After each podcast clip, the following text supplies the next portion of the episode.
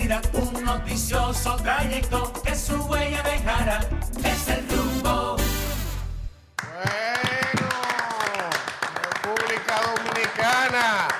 Está al aire este tercer programa especial desde la ciudad de Madrid que está realizando el rumbo de la mañana eh, con motivo de la celebración de estos dos años de haber llegado a RCC Media y hemos, nos hemos trasladado hacia Madrid para hacer una serie de programas especiales. En el día de hoy estamos en el Instituto Universitario de Investigación Ortega Marañón, una universidad que vamos más adelante a conocer más detalles sobre esta academia, donde nuestra querida amiga Kimberly, que siempre vive abogando por la investigación, por la ciencia, está fascinada desde la arquitectura, de la belleza que esta edificación está construida y la verdad es que ustedes están viendo el plano visual que tenemos a nuestras espaldas eh, de esta hermosa academia de investigación en la ciudad de Madrid. Hoy tendremos un programa súper especial.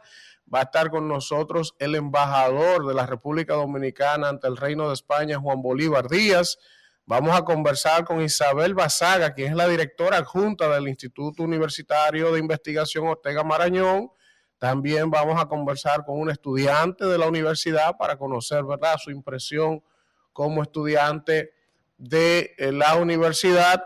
Y ahí estamos viendo una visual de la, del entorno de la universidad, de los alrededores que eh, rodean este campus universitario Ortega Marañón. Y también eh, conversaremos hoy con María Ramos y David Rodríguez, quienes son abogados dominicanos radicados en la ciudad de España. Así que vamos a tener un programa sumamente interesante, además de los habituales comentarios de cada uno de nosotros, que siempre pues eh, estamos para ustedes en este rumbo de la mañana, pero vamos de inmediato a dar los buenos días a mis compañeros que están por acá, algunos que se resisten a la idea de que está llegando el momento de regresar a la isla.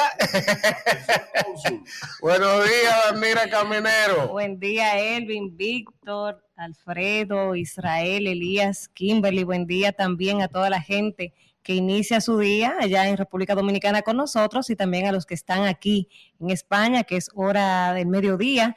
Buen día también a ese equipo técnico que hace posible que lleguemos a todos ustedes, aquí los que están acá y también los que están allá en cabina, que están trabajando duro para sacar este, este programa con la más alta calidad como lo merecen nuestros oyentes. Así que esperamos que nos acompañen estas tres horas y medias de buena comunicación de forma eh, objetiva y veraz. Buen día, Víctor Villanueva. Muy buenos días, buenos días a toda la República Dominicana, buenos días a toda nuestra audiencia que está en sintonía desde ya y hasta las 10.30 en este espacio El rumbo de la mañana, trazando la pauta de la ciudad de Madrid, aquí en España hoy, primero de febrero, ya se fue enero.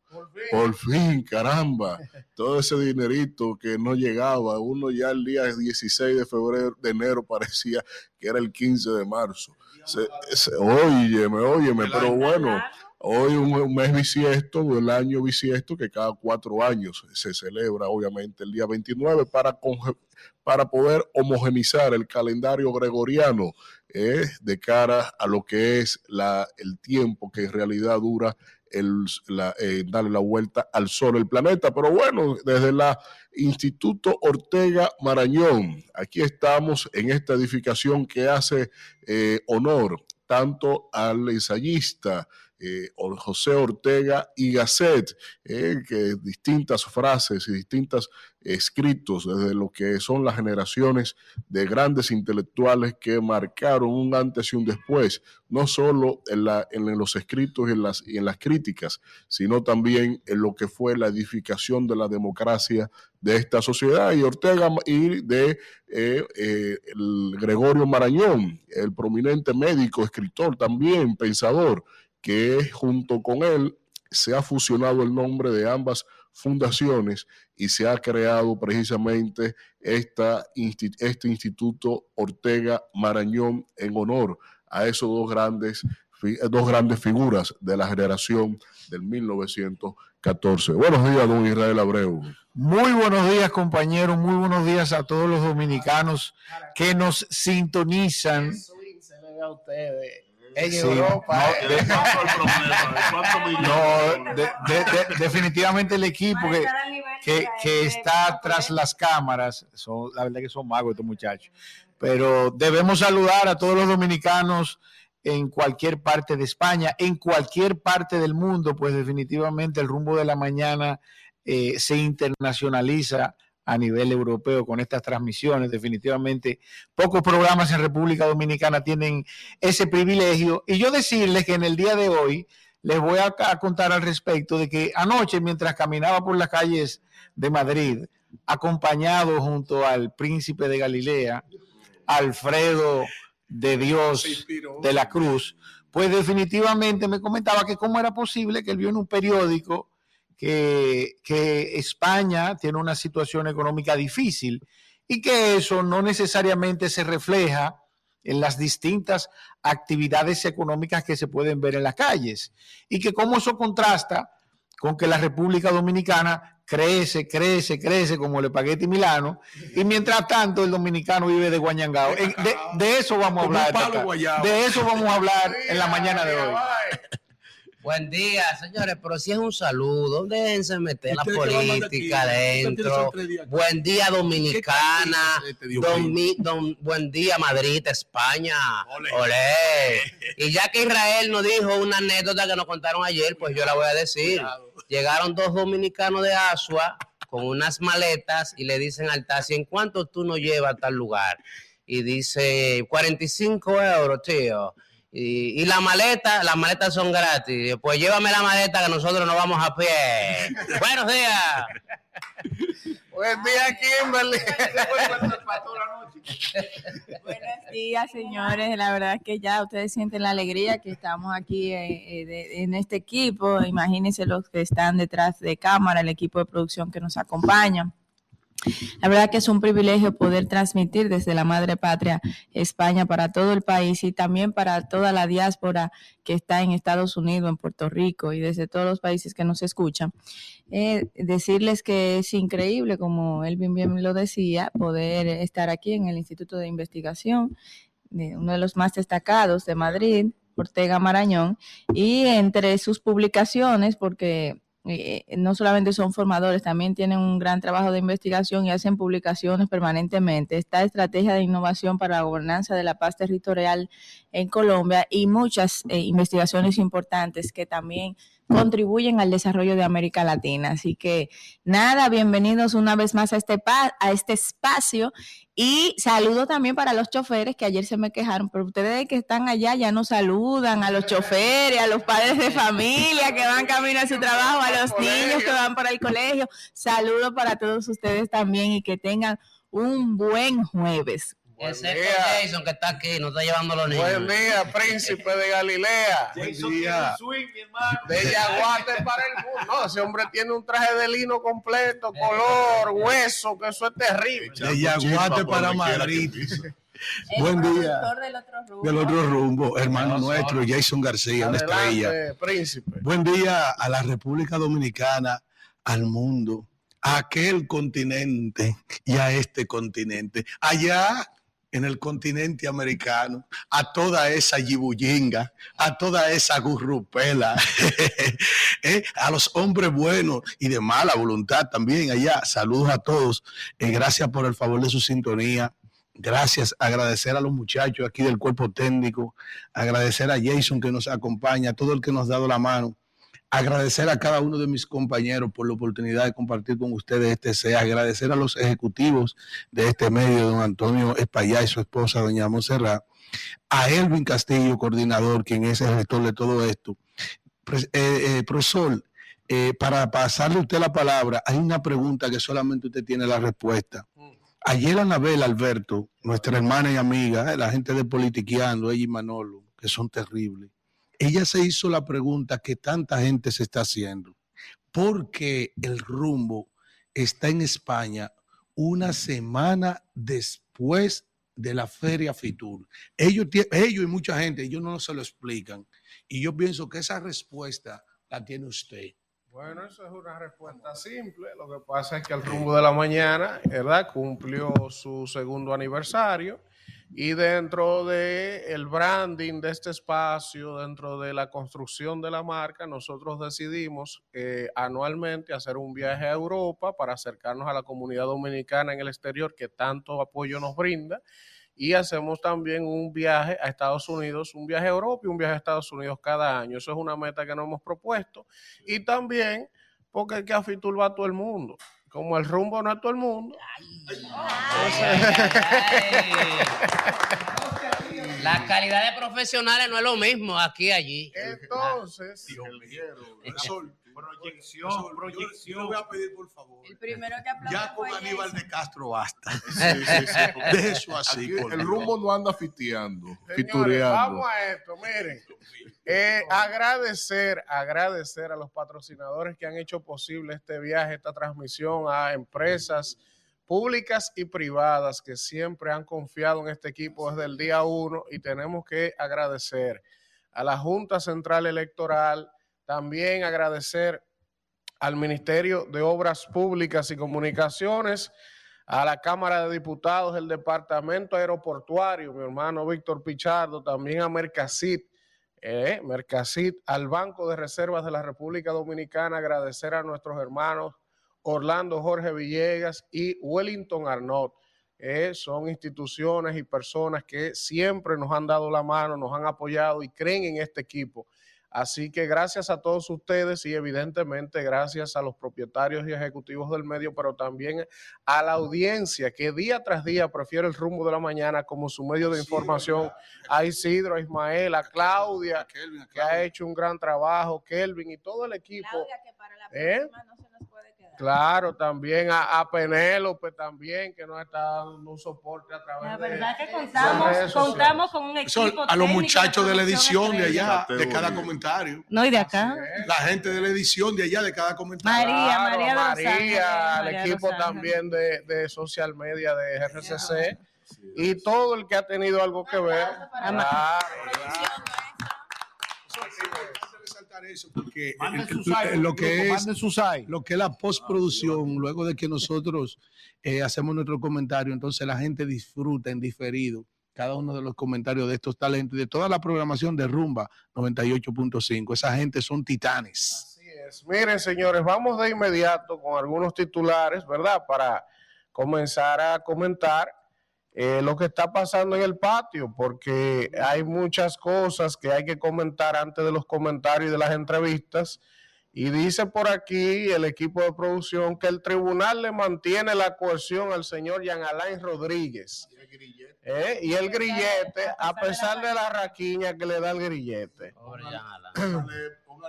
Eh, ¿Qué es lo que le han dado? mire, dice por aquí, porque él intentó escaparse. Dicen aquí que matan a tiros a un tío del ex director de la policía, Ney Aldrin Bautista. Oigan eso. Oigan eso. Otro hecho de sicariato. Oigan eso. dando declaraciones sobre, sobre la muerte de su tío. Así es. Mm. Dice aquí que la Junta Central Electoral eh, eh, mira, ¿quién me está escribiendo por aquí? Eh, una, una mentora de este equipo eh, que se me quedaba, pero no se me puede quedar. Rosario, nuestra vendedora estrella.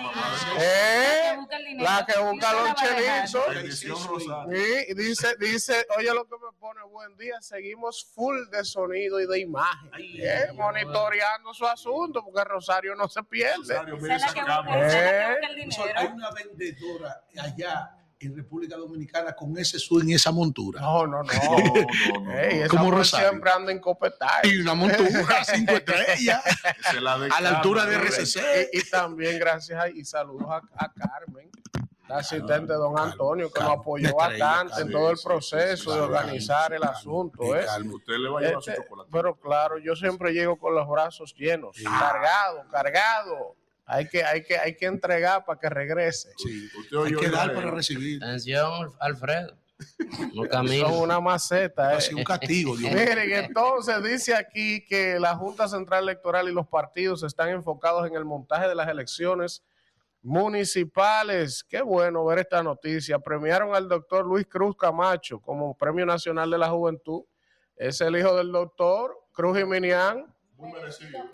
Claro, Luisito. Extraordinario trabajo. Sí, Lo que me sí, pregunto sí. qué edad tiene él. No, no creo que Luisito 28. tenga más de Él Tiene 35. 28. No, no llega a 30. Luisito Bueno, es joven. Tiene no. 28 años por ahí. No, sí. pero Es joven. indistintamente merece siempre un buen reconocimiento. Así es, así es. Porque ha asumido la causa a su padre. Y es, una decisión de vida. El Ministerio de la Juventud por primera vez sacó el premio del distrito y lo llevó a Santiago. Eso es Caballeros. importante también. Y hay que destacar que realmente fue una ceremonia muy bonita y que se tomaron en cuenta jóvenes de todos los eh, aspectos de la vida nacional y de todos los partidos también sin ningún tipo de discriminación. De manera que yo me siento muy orgullosa de ese Pedro, de ese premio y del trabajo que está haciendo Rafael Nino Félix como ministro de la Juventud. Dice por aquí que el Banco Central mantendrá la tasa de política monetaria en un 7% anual. Ay, este tema sí va a traer bochinche en este programa hoy. Qué barbaridad. El presidente crea una comisión para impulsar la producción de plata. Todo plata. Muy bien, un aplauso, Luis Abinader. Ahora Mira, creamos. Aplaudimos dos. Una comisión de que, Plátano, co- Pau. de que Para como que haya plátano para todo el mundo barato. En serio. Luis es el mejor presidente de la República ¿En serio? Dominicana. Sí, pero entonces tú tienes que poner, mira, codoyuca, Viva codo la codo, arroz, codo pollo. O Viva sea, el PRM. ponte a hacerte comisiones ahí por la ¿y- canasta y quién básica va a completa. presidir eso? Limber también. Bueno, Limber es el ministro de Agricultura, el que sabe de eso. ¿Verdad Elías. que crea una institución además de de- agricultura? Déjese No. bien, pero déjeme decirte algo. Dame escuchar aquí. Vamos a ver. qué ella va a decir. En Brasil tienen más de 10 tipos Ajá, de bananos ajá. y de plátanos ni te digo. Ujú. Hacía falta Ajá. una institución seria. Yo Pa' espero que poder incluya la mantener el precio del investigación plátano. Para, no, la investigación Sí. para que pueda alterarse genéticamente. Y allá se investiga algo. Bueno, debe comenzarse Profesor, por algo. Jamás se usted- plátano. profesor, A propósito de que el ministro de Agricultura. Y ojalá, Luis, atención, Luis, haga un, uno de huevos. Porque como la oposición nada más y huevo. vamos a hacer huevo. un codo huevo también.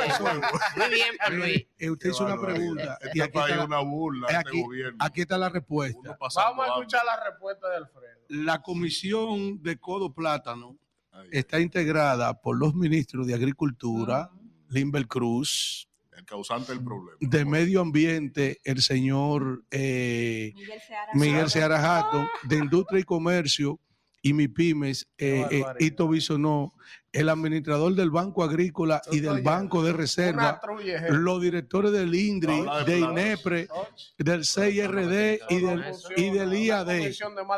no. El presidente de la Asociación Dominicana de Productores de Plátano, ADO Plátano, y dos representantes de las cooperativas y asociaciones de productores de plátano de las 10 Mira, regiones del nada país. más, nada más, mira, nada más, Pronto verán plátano oye, nada más reunir esa comisión Más. completa en una No mesa. se van a sentar. Nunca van ¿Con a qué agenda? Dígame. Yo lo que creo que ahí falta la academia. Yo me he cansado el- de criticar aquí que a veces uno hace iniciativa y no incluye los expertos que tienen que ver con la materia.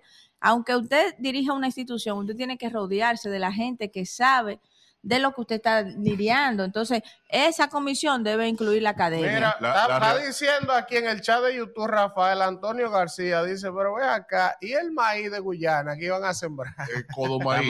Eso, Entonces, hay, una particularidad. Maduro, Maduro, de envidioso. Hay un dato. Desde que hicimos ese acuerdo, iba, iba de que invadir a Hay un Guyana. dato. Y Hay por un eso para- se ha frenado la No, siembra espérate, porque cuando viene Maduro, no de- con una bomba no desbarata la siembra. de Luis. Yo soy pana full de Luis, Entonces, mi presidente Luis, y el suyo. Dígale a Luis que en- allá en el sur profundo, en, en donde está la presa de las dos bocas, hay 33 Ahora sí. 36 mil tareas que la presa quedó de irrigar y estuvo todo montado y todo eso está arrumbado, que empieza a sembrar esas Ahora con la 36 mil presa que la tareas. pongamos en No, no, no, no, funcionamiento. no, está ahí la, pre- la presa de las dos bocas Pero- que hizo el gobierno pasado Pero concerniente para al que plátano, siembren toda esa tierra de maíz. Concerniente Eh, al eh, es plátano. mala la tierra. No es Eh, buena la tierra y tiene, la y tiene un sistema República- por goteo que lo dejaron ahí acabar, porque eso lo dejaron arrumbado. Concerniente al plátano, la República. Dominicana tiene tres años consecutivos eh, cayendo en el índice de exportación del banano, sobre todo a, país, a regiones como la de Europa. Es decir, estamos produciendo menos plátanos, estamos vendiendo menos plátanos y por lo tanto esa escasez que estamos sintiendo es lo que ha elevado el costo. Lo curioso de esto es, es que de las principales actividades privadas del ministro de Agricultura es precisamente el, el pri- el principal sembrador privado de plátano es él. no se entiende cómo que esto ha generado esta controversia y que tiene empantanado al gobierno de hace dos años, cuando inclusive en una eh, alocución de rendición de cuentas el presidente habló de plátano index y que todavía a la fecha no se ha logrado eh, revertir esa tendencia y mientras tanto comerse un plátano, ya hay que coger un préstamo en el Banco Central de la República dice aquí, Dice el señor Larry King en el chat de YouTube.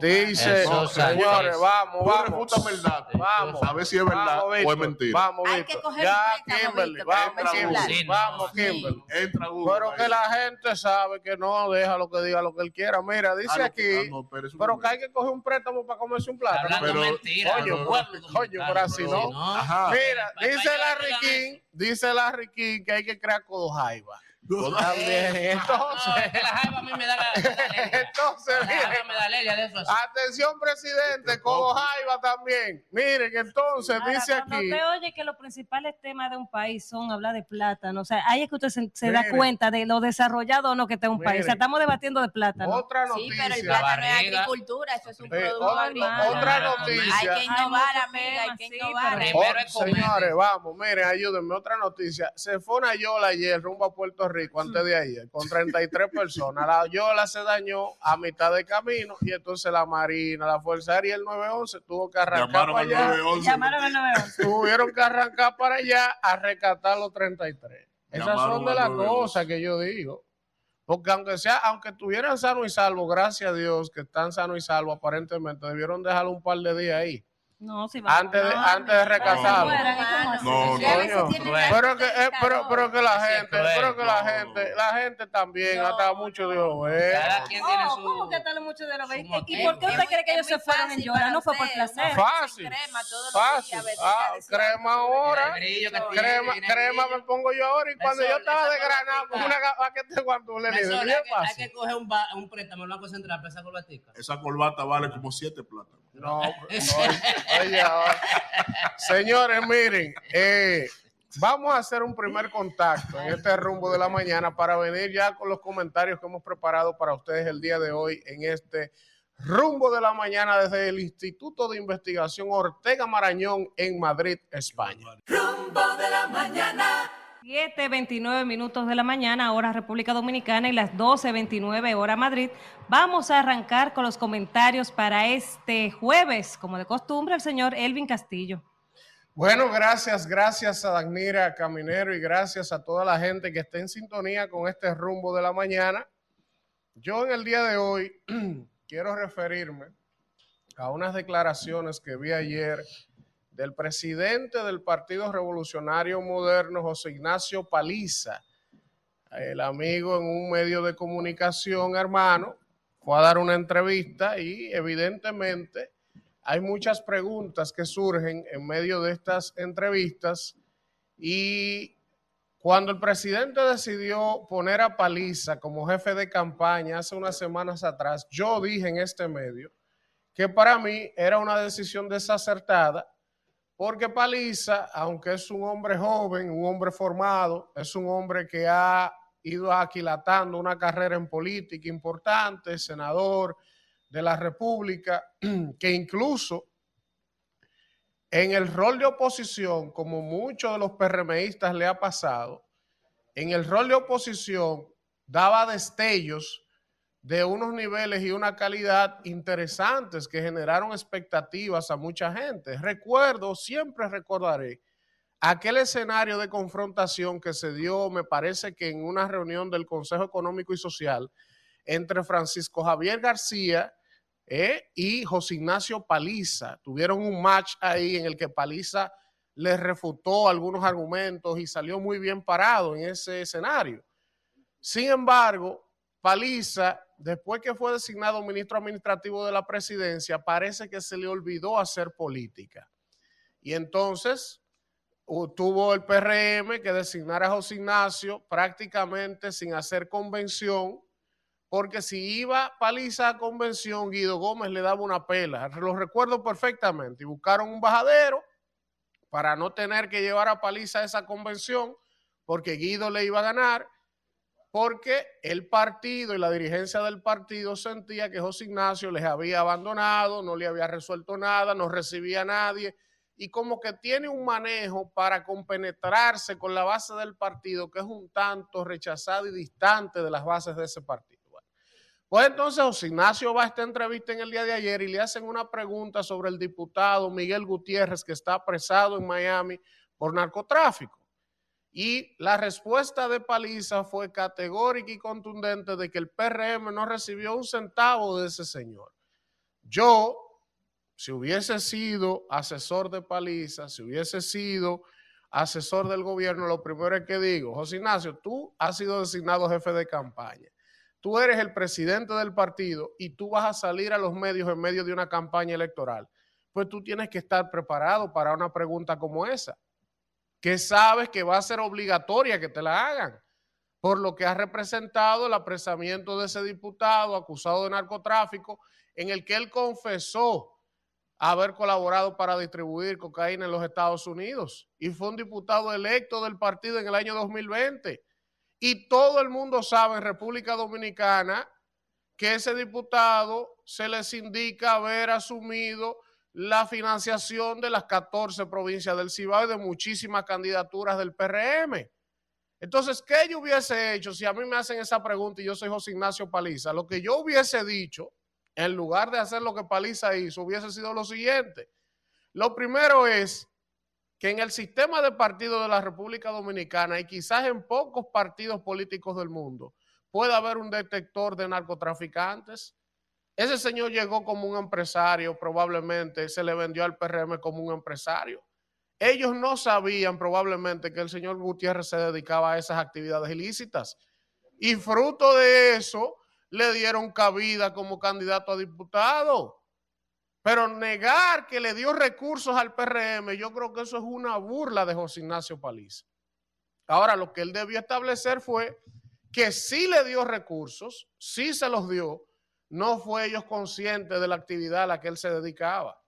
Pero miren cómo están acusando al presidente de México, López Obrador, del que el narcotráfico le financió su campaña, y en la fuerza del pueblo, y en el PLD, y en todos los partidos de la mayoría de, de los países, los narcos buscan la manera de permear las instituciones para penetrar.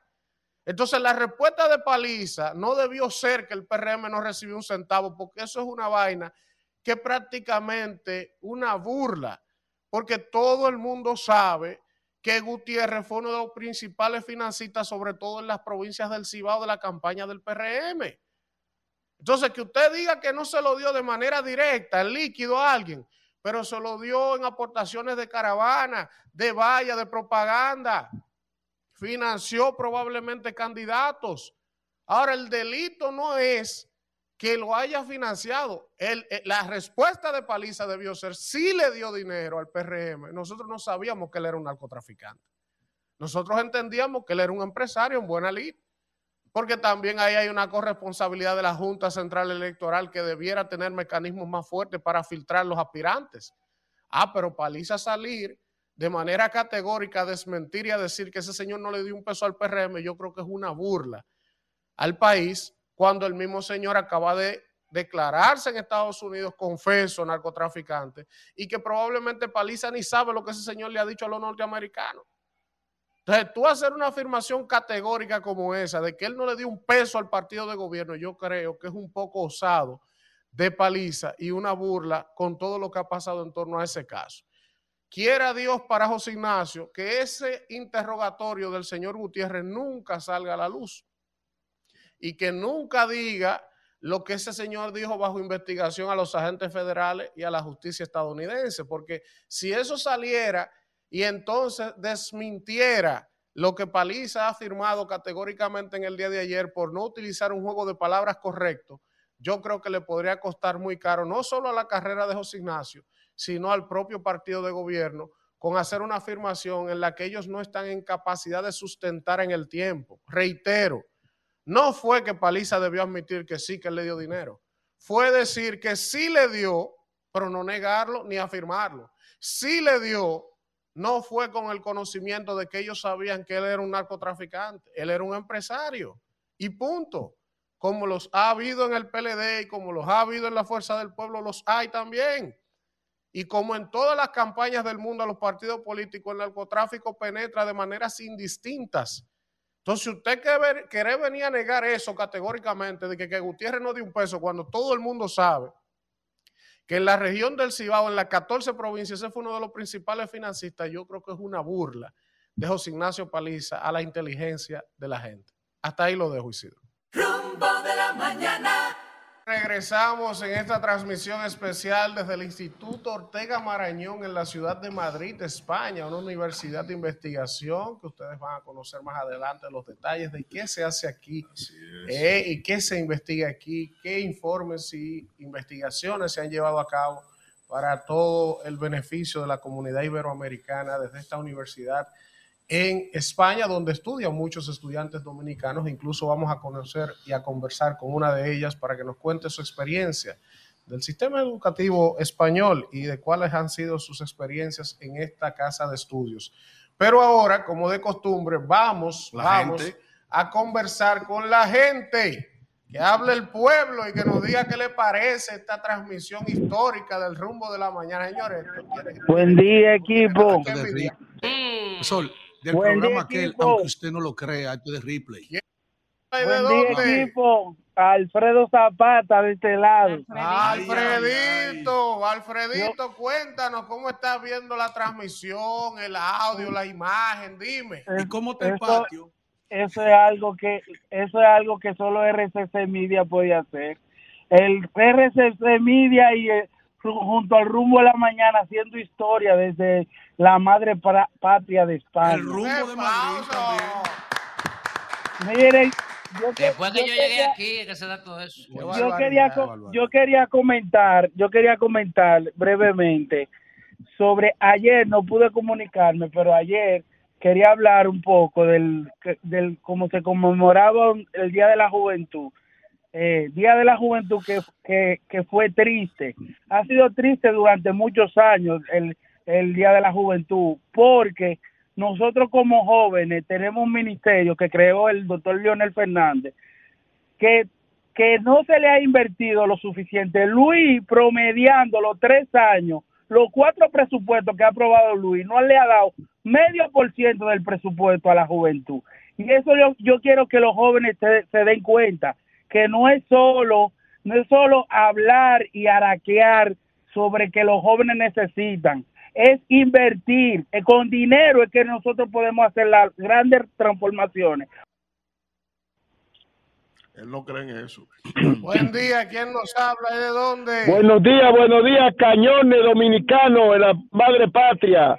Felicidades, Luis Botel de Santo Domingo Este.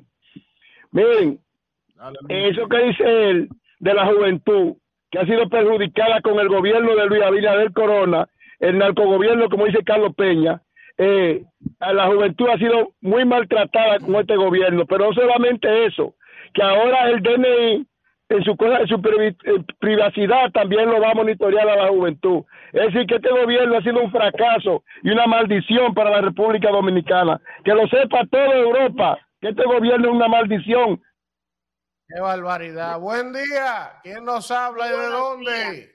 Es Fátima, te habla. ¿Cómo están? Hola, Fátima. Wow, mira, ese paisaje, ese fondo, ese aire, esa aura.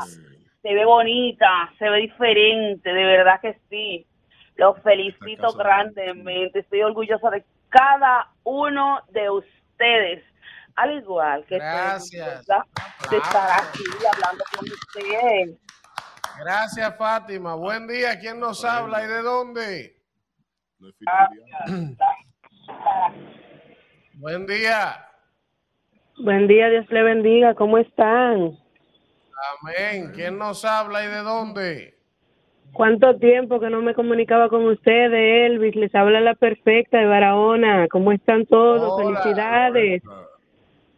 Adelante. que yo estuve escuchando aquí una llamada donde decían que la juventud ha salido perjudicada y realmente no lo veo cierto. Te digo por qué.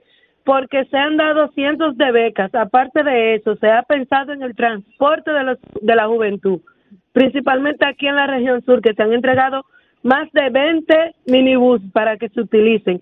Por otra parte, Elvis, aunque nosotros estemos un poquito fuera de la República Dominicana y realmente se merecen un aplauso porque ustedes son un equipo que han dado la talla, recordarle a todos que el tema del dengue y el COVID debe ser manejado también por nosotros, porque tanto salud pública como la presidencia ha luchado por mantener lo que es el país al tanto. Así que nosotros debemos de colaborar y votar.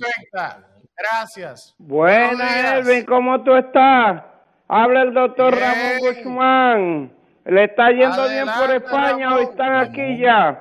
Mira, yo quiero decirle, sí, yo quiero decirle al señor Paliza que mi abuela decía que una imagen puede más que mil palabras. Por ejemplo, el helicóptero, el bulto, el presidente, Mickey, eh, eso puede más que lo que él dijo ayer, que el narco no le había dado eh, dinero a él porque los hechos están ahí. Y entonces esa es una, una imagen de esa, vale por todo lo que Paliza pueda decir en toda su vida, porque el pueblo sabe. ¿Quién nos habla de dónde? Ay, Mickey. Buenos días, Pérez le habla. Elvi. Buen día. Buenos días, Sauri Pérez le habla. ¿Quién nos habla de dónde? Sauri Pérez le habla. Adelante. Elvi, yo estuve viendo que el presidente junto al ministro de Salud están haciendo un excelente trabajo para que haya menos dengue y menos COVID. De modo que el presidente se está preocupando por la salud del pueblo dominicano. Muchas gracias. Buen día, ¿quién nos habla? ¿Quién nos habla y de dónde? Adelante. Gente, eh, acá en RD, no están acá, pero últimamente acá hay un poco de agua en diferentes partes de aquí del, del país. Y se ha levantado una ola nuevamente de lo que es el virus de, del dengue.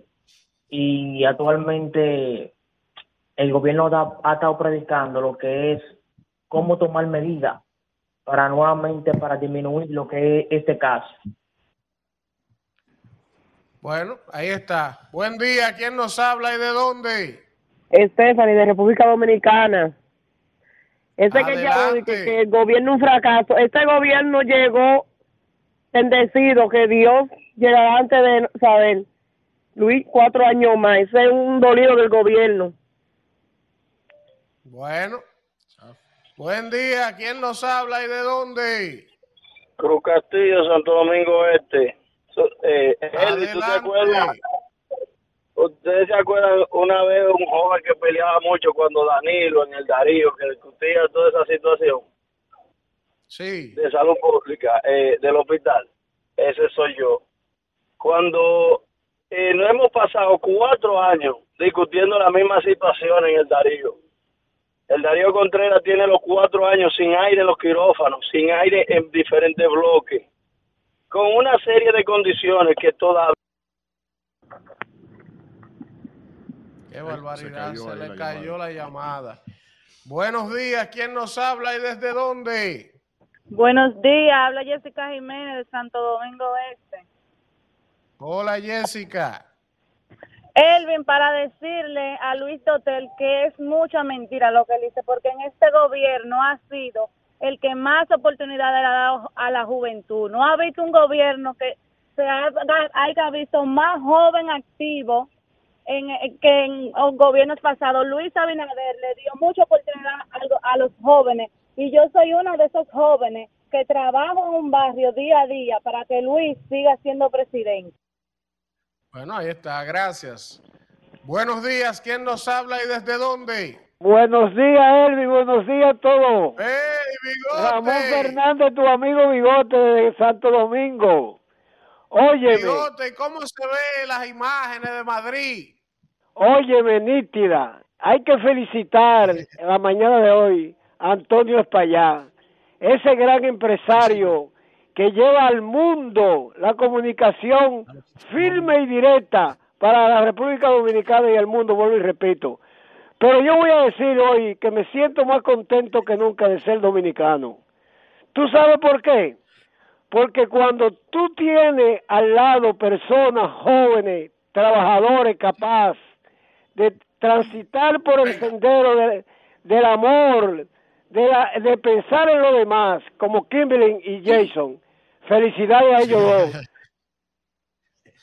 Esa- Buen día. ¿Y cuándo es que usted día. le pasa? Bigote, Buen día, ¿quién nos habla y de dónde? Freddy de los Mameyes. Antonio lo llamó. Freddy de los Mameyes. ¿Quién nos habla y de dónde? Freddy de los Mameyes. Adelante, Freddy. Decirle a todos los compañeros, decirle a todos los compañeros leonelistas que la línea está dada. Cristina senadora, Romero síndico. Oye, Oye, la papi. oye. Eli. Eli, Tío alcalde. oye. No, Buen señor. día, Oye, Luis ¿quién nos habla y de dónde? Están cogidos. Buenos ¿Quién días. nos habla y de dónde? Pero no me Ya la base se entendió ahí. opinión sobre mi partido favorito, el PRM. Por favor, Víctor, no me haga eso, Elvin, perdón. Oye, No se oye. aló, que no se oye. Sí. Aló, sí se Dime, escucha. dime. Oye, lo que pasa Sí. es que estamos trabajando, que nuestro presidente Luis Abinader lo está haciendo bien y ustedes en España, pero como quieren, cualquier Mejor lugar, en España, aquí vamos a arrasar. Qué barbaridad. Mira, ahí está la gente. de Buenos que- días. O sea, que el dominicano es terrible. Buenos Ahí días, Sí, dame un segundo. Ahí está la gente en el chat de YouTube que Luis tiene que hacer codo pica pollo, codo pica pica, codo longaniza. Exacto. Es que se quejan de todo. Hacemos este instituto para abaratar los precios de los plátanos. ya se están. Codo mofongo. Que le vamos a Buenos días. el discurso Codo de hablar de plátano y huevo. Codo plátano y huevo. Buenos días, ¿Quién Elvi. nos habla y de dónde? Fidel Guzmán desde el downtown de Santo Domingo Este. Un saludo para el Oh, equipo. Fidel Guzmán. ¿De dónde? De- Desde el downtown de Santo Domingo Este. eh, un saludo Espérese, para, déjeme para el Fidel. equipo. Fidel, ¿qué te ha parecido la transmisión de Rumba desde España? Dame Sin tu opinión. óyeme, sin desperdicio, primero la gran profesionalidad de cada uno de ustedes, señores. Antonio Espaillat, votaste como el Licey por los 450 por ahí. Antonio Espaillat, te felicito. De verdad que sí. Adelante, Fidel, adelante. Y, y a Israel decirle que el hombre parece que comenzó a arrastrar la lengua ya, el, el príncipe de Galilea, parece que lo perdimos ya. Pero mira, no solamente, Oh, no. sí, no solamente, El agua está cogido. No solamente en estos cuatro años desde el gobierno de- del presidente Luis Abinader ha afectado la juventud, ha afectado también todas las cosas públicas del Estado. Y comenzamos 9-11, el, el, lo- lo- el, eh, el metro, salud pública, agricultura, eh, eh, educación. Señores, esto ha sido un total desastre en estos cuatro años y por eso yo le exhorto al pueblo dominicano, señores, que nosotros debemos elegir a una persona, a una persona como el presidente Leonel Fernández, que en 12 años se vio el progreso aquí en la República Dominicana. Duele quien le duela, la, la, la gran transformación. Se inundó. Pero Alfredo quería ver cómo Buen es. día. De acuerdo. Habla Wilson de Santo Domingo Oeste, RD. ¿Quién nos habla y de De dónde? Alberto, que es del PLD. Sí, Wilson de los Alcarrizos. ¿Quién nos habla y de dónde? Wilson de los del Adelante. Mi partido es el pueblo. Quiero decir Mi gente. que esta gestión de gobierno está trabajando en un plan estratégico junto al ministro de Salud Pública para mitigar el dengue y el COVID. Quiero decir, por otro lado, que el que llamó anteriormente, decir que nosotros los jóvenes no tenemos oportunidad en esta gestión de gobierno, sería al revés. En esta gestión de gobierno es que los jóvenes tienen más oportunidades de... Bueno, el gobierno. Buen día, ¿quién nos habla y de dónde? Buenos días, Elvi. Luis Manuel de Stanford, Connecticut. Luis Manuel de Stanford. Dos cositas rápidas, Elvi. Primero, felicitarte por tu cumplea eh, por tu comentario, perdón. Porque lamentablemente yo, he ya- yo he llamado varias veces ya y te he dicho que los políticos dominicanos son unos caraduras. Ellos se paran a dar declaraciones Terminaremos abrazados. pensando que los, los dominicanos somos estúpidos. Después que están las redes sociales, que está el internet, nada está oculto bajo los rayos del sol. Otra cosa, Elvis, sobre la denuncia de Domingo Contreras a Carolina Mejía, hay algo que nadie se ha atrevido a decir, nadie quiere decir. Lo del parque. No, no. So- lo de la compañía de los 155 millones. Oye, ¿tú ¿Qué es lo que nadie se atrevió a decir? Espera, no, pero oye, ¿qué es lo que no se atreven a decir? No se atreven a decir, oye, ¿qué? ¿Tú te acuerdas del caso de Adam Peguero? El caso de Adam Peguero en el hipodón. ¿Qué compañía de courier era, fue la que le hizo el, que hizo el lío con Adam Peguero? Esa misma Taíno. Y esa es la que, la, la que está ahí también en el ayuntamiento. Entonces nadie dice de quién es esa compañía. Desde que digan de quién es esa compañía, de una vez saben dónde que está el marco, pero no, lo- los empresarios no lo tocan, eso no lo dicen. Bueno, pero ahí, hay Sí, un sí. lío. Es un funcionario del Ministerio Pero de oye Vivienda. esto, oye esto, Hey. Víctor, oye esto. Sí, ahí hay oye un lío. Víctor. Oye, hay un lío.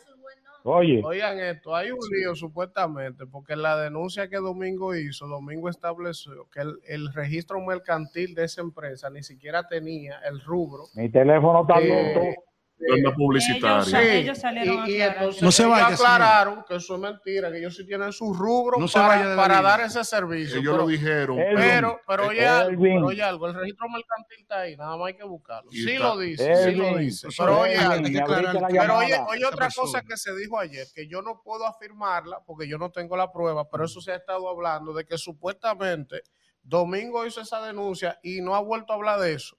Porque uno de los dueños de esa empresa dice que financia la misma campaña de Domingo. Mira, Oh, yo estoy diciendo que no puedo Él ha seguido porque él fue al parque de la Nuña de Cáceres. ese es otro tema. de pero ese el, es otro tema. déjame decir el denominador común ahí es drenaje. Qué doble moral de Déjame, aclarar algo. Buenos Esto es días. Y esto es un programa como un momentito, quédese ahí. Elvin, buenos días. Mira, oiga.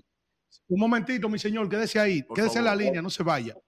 Eh, no es la misma empresa la que están sindicando con el contrato del ayuntamiento. Recuerden que la empresa del impostón del- de la situación con Adán Pedro se llama Mía Cargo. Mía Cargo. Mía Esa es otra no- empresa. ¿Oíste, Luis Manuel? Porque no es tampoco, Bien. no es bueno tampoco Vamos con la gente. Gracias, Buen día. ¿Quién nos habla y de dónde?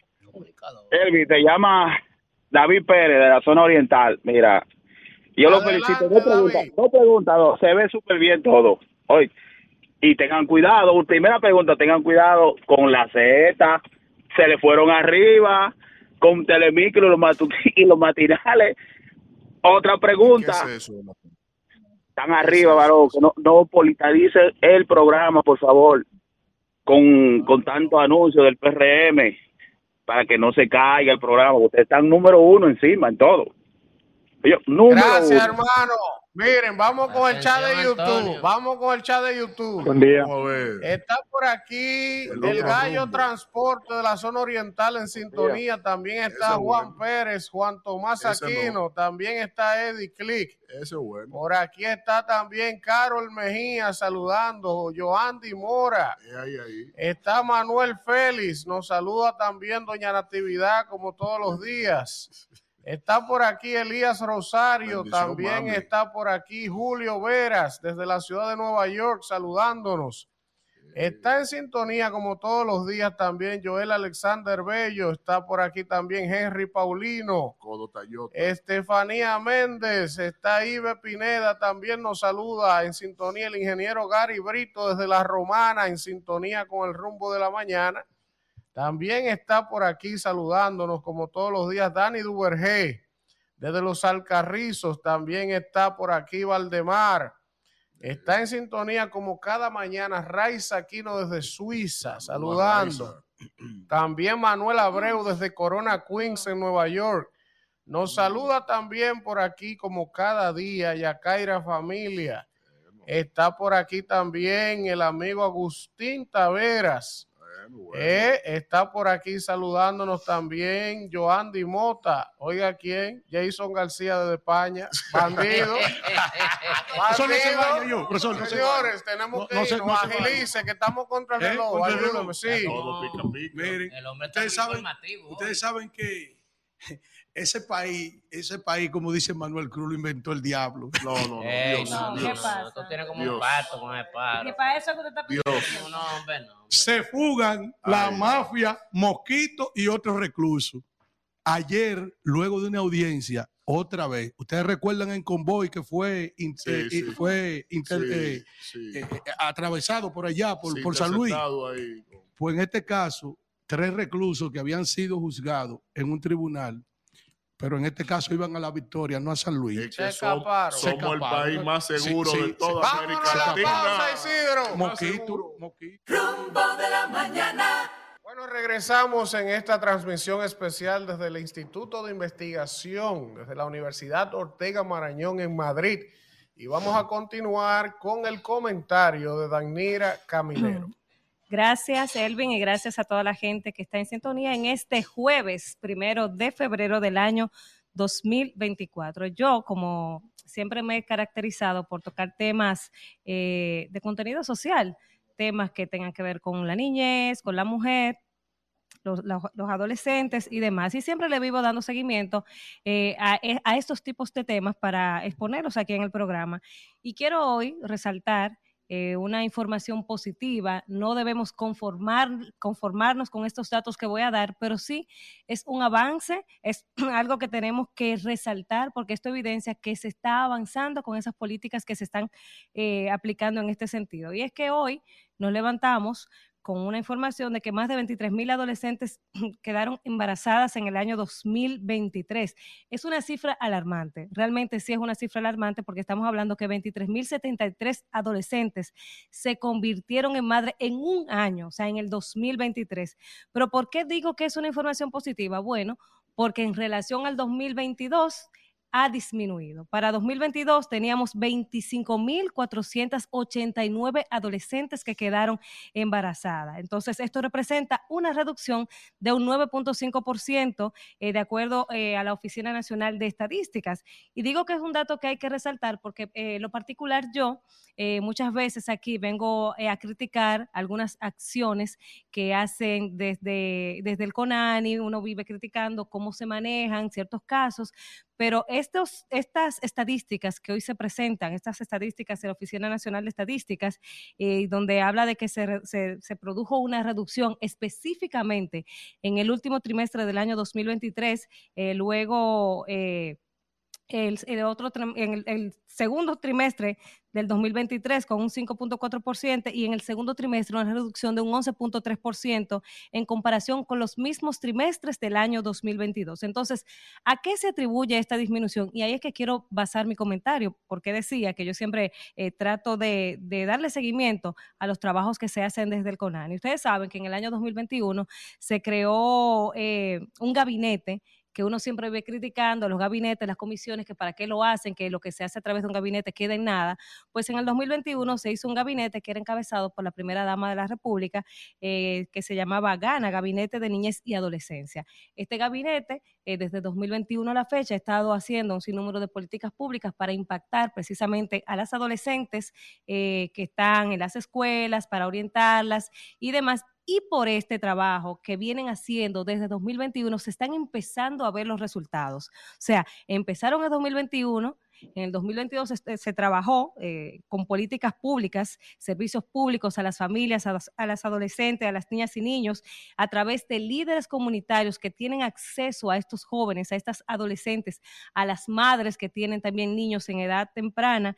Y esta, este trabajo que venía haciendo este eh, Gana, esta mesa, eh, pues era con el objetivo de prevenir en, embarazos en adolescentes. Y aunque uno se lo encuentre poco y se encuentre mucho, por ejemplo, la cifra de 23 mil adolescentes en un año, está bajando. Y hacer transformaciones sociales no se hace de la noche a la mañana. Por eso hoy yo digo que debemos celebrar esta estadística que nos ha presentado la Oficina Nacional de Estadísticas del trabajo que viene haciendo el Gabinete de Niñez y Adolescencia que está encabezado por la primera dama de la República. 2.000 adolescentes menos embarazadas es una conquista, porque además el Estado, o sea, le, cuesta la carga económica que representan estas adolescentes al Estado, es bastante. Entonces, qué bueno que, estén, que estemos viendo los frutos del trabajo que se está haciendo desde este gabinete, que es una de las preocupaciones que tenemos como país, porque encabezamos eh, en la región con las embarazadas, eh, los embarazos en adolescentes. Así que felicitar eh, desde esta tribuna a la primera dama y a todo el equipo que está ahí en esta mesa eh, de niñez y adolescentes y exhortarles a que sigan trabajando. Una, una información que me, que me me gustó mucho de, esta, de estas estadísticas que estuve leyendo temprano, es los territorios que fueron impactados por este plan que estaba desarrollando esta mesa, eh, que fue el Gran Santo Domingo, eh, San Cristóbal, Baní, Santiago, Puerto Plata, Asua, el, sur, que es una de las zonas más deprimidas de la República Dominicana, también en embarazos en adolescentes, es una de las zonas donde hay más niñas embarazadas, más adolescentes embarazadas, y por eso, entre las, eh, las zonas que trabajaron, hay muchas zonas del sur, Asua, Baní, es el Cercado, San Juan, la Mata de Farfán, eh, San Cristóbal, o sea, la región sur, que es la zona más deprimida, fue donde esta mesa se centró para trabajar. Así que enhorabuena para el Gabinete de Niñez y Adolescencia y exhortarles a que lo que están haciendo, que lo sigan haciendo, porque así sea de a poquito, pero se están viendo los resultados. Adelante, Isidro. Rumbo de la mañana. Bueno, regresamos en esta transmisión especial desde el Instituto Ortega Marañón. Estamos aquí en Madrid, España, y en este momento vamos a tener una conversación, nada más y nada menos que con Isabel Basaga, ¿verdad? Que es directora adjunta del Instituto Universitario y estamos transmitiendo desde acá en esta serie de programas especiales desde Madrid para Santo Domingo, República Dominicana en vivo. Así que gracias Isabel por estar con nosotros y también nos acompaña una estudiante de la universidad, ¿verdad? ¿Tu nombre es? Mi nombre es Rosina Medina. Rosina Medina Dominicana, ¿verdad? Ah, pues bienvenida a la compatriota. Pero vamos a iniciar hablando con Isabel un poco acerca del instituto qué tiempo lleva funcionando en Madrid, España, qué tipo de investigaciones realizan principalmente y eh, sobre el intercambio que hay, estudiantes dominicanos, cuántos hay, todo eso. Así que gracias por recibirnos acá y por regalarnos estos minutos, Isabel. Muchísimas gracias por la invitación. Es un placer recibirles en nuestra casa que ya es la suya y buenos días eh, Santo Domingo a los amigos dominicanos. Buenos días, República Dominicana. El Instituto Universitario de Investigación Ortega Marañón es un eh, instituto que está reconocido por la ley española, de hecho fue con la reforma legislativa ya por los años 80 el primer instituto universitario que se reconoció en las nuevas leyes educativas de la democracia. Por lo tanto, nuestra trayectoria está muy consolidada ya en, en el tiempo. Eh, es un instituto, eh, se denomina así, de investigación precisamente porque tiene carácter universitario y por lo tanto la capacidad para ofrecer títulos oficiales y títulos que la ley nos autoriza a que podamos ofrecer. Eh, como títulos universitarios oficiales y por nuestra capacidad como instituto de la ley de reforma universitaria, somos un instituto de carácter interuniversitario, por lo tanto titulamos con varias universidades dependiendo de cuál es la especialidad. Eh, como instituto somos un instituto de ciencias sociales y humanidades, aunque también de ciencias de la salud, porque defendemos dos patrimonios intelectuales, el patrimonio del filósofo José Ortega y Gasset y el patrimonio del médico humanista, el doctor Gregorio Marañón. Ambos representan lo mejor de los valores del pensamiento democrático y de los valores de lo que se entiende la democracia liberal, que es digamos, el modelo de democracia que defendemos desde, desde Europa y desde luego esta casa. Es un espacio además para la, la reflexión, la generación de pensamiento, un espacio tranquilo por el que pasan muchos intelectuales, académicos, políticos y en los momentos turbulentos del mundo que nos ha tocado vivir sigue siendo un espacio donde se puede hablar con libertad y tranquilidad. Defendemos programas de ciencias sociales y humanidades, por lo tanto tenemos eh, títulos oficiales, es decir, másteres reconocidos en el espacio europeo de educación superior y transferible en el ámbito de la cultura, en el ámbito de la cooperación internacional, en el ámbito del gobierno y la administración pública, de la alta dirección, pero también en el ámbito de la bioética eh, clínica. Tenemos un espacio que trata de defender y está siempre muy conectado a la calidad de la intervención de los gobiernos y a formar futuros profesionales o a completar la formación de profesionales que tengan capacidad de decisión. por nuestras aulas han pasado cientos de personas que han tenido después responsabilidades institucionales en España y en el espacio en español. Como Actualmente, ¿cuál es la matrícula? ¿Qué cantidad de estudiantes tienen? Y si tiene el dato, ¿cuántos son dominicanos? Sí. Eh, nosotros somos un instituto pequeño y grande. Matriculados en títulos oficiales rondamos los 240. De esos 240, aproximadamente 75 son dominicanos, porque nosotros tenemos un convenio firmado con el Ministerio de Ciencia y Tecnología y somos socio en las famosas becas MESCIT para la internacionalización de profesionales eh, dominicanos. Pero no son solo estos el número de alumnos que tenemos porque también tenemos múltiples títulos propios en online o en presencial y hacemos una formación en compañía. En este momento tenemos una alianza además eh, con el Instituto Global de Altos Estudios. Eh, de la FUNGLODE, de la Fundación Global Desarrollo y Democracia, en el cual estamos ofreciendo formación en distintas materias como la didáctica de la lengua, el gobierno y la administración pública, las relaciones internacionales. Por lo tanto, si sumamos a nuestros estudiantes en España, los estudiantes que estamos formando en República Dominicana, alcanzaríamos en torno a los 200 estudiantes dominicanos que están pasando por nuestras aulas. Eh, muchos en el marco de un instituto que entre títulos propios y títulos oficiales rondamos los mil estudiantes. No somos una institución grande y hacemos vocación de no ser una institución masificada. Todo lo contrario, pretendemos ofrecer una formación de muy alta calidad con números que puedan defender nuestros estándares de calidad realmente privilegio saludarte, estar, compartir escenario contigo y sobre todo darle saludos a nuestro amigo eh, Antonio López Vega, que es el director general de esta institución. Y eh, escuchándote, quisiera saber con nuestra, nuestra compatriota que está aquí en la mesa, eh, ¿cuál ha sido tu experiencia en estudiar aquí en el, Ortega, en el Ortega Marañón? ¿Cuál es la implicación que tienen a esos jóvenes? Que están ya postulando a las becas de la MESIT para venir becados por el gobierno a estudiar en esta institución. ¿Cuál, es tu, cuál, cuál ha sido tu experiencia? Sí, mi nombre es Rosina Medina, soy licenciada en Comunicación Social, Mención Relaciones Públicas de la Universidad Autónoma de Santo Domingo. La experiencia en esta alta casa de estudio para mí ha sido muy significativa.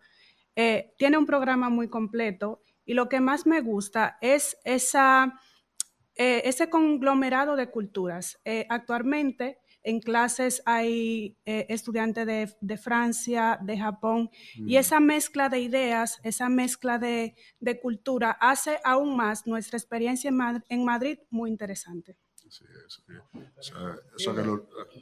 saludarles y agradecerles de verdad la oportunidad que nos dan de poder transmitir en vivo desde esta alta casa de estudio, como bien ha dicho el estudiante, Dos preguntas. La primera, ustedes tienen un grupo de investigación que se dedica a investigar las migraciones y la creación de políticas públicas llevada por la señora Rosa Aparicio.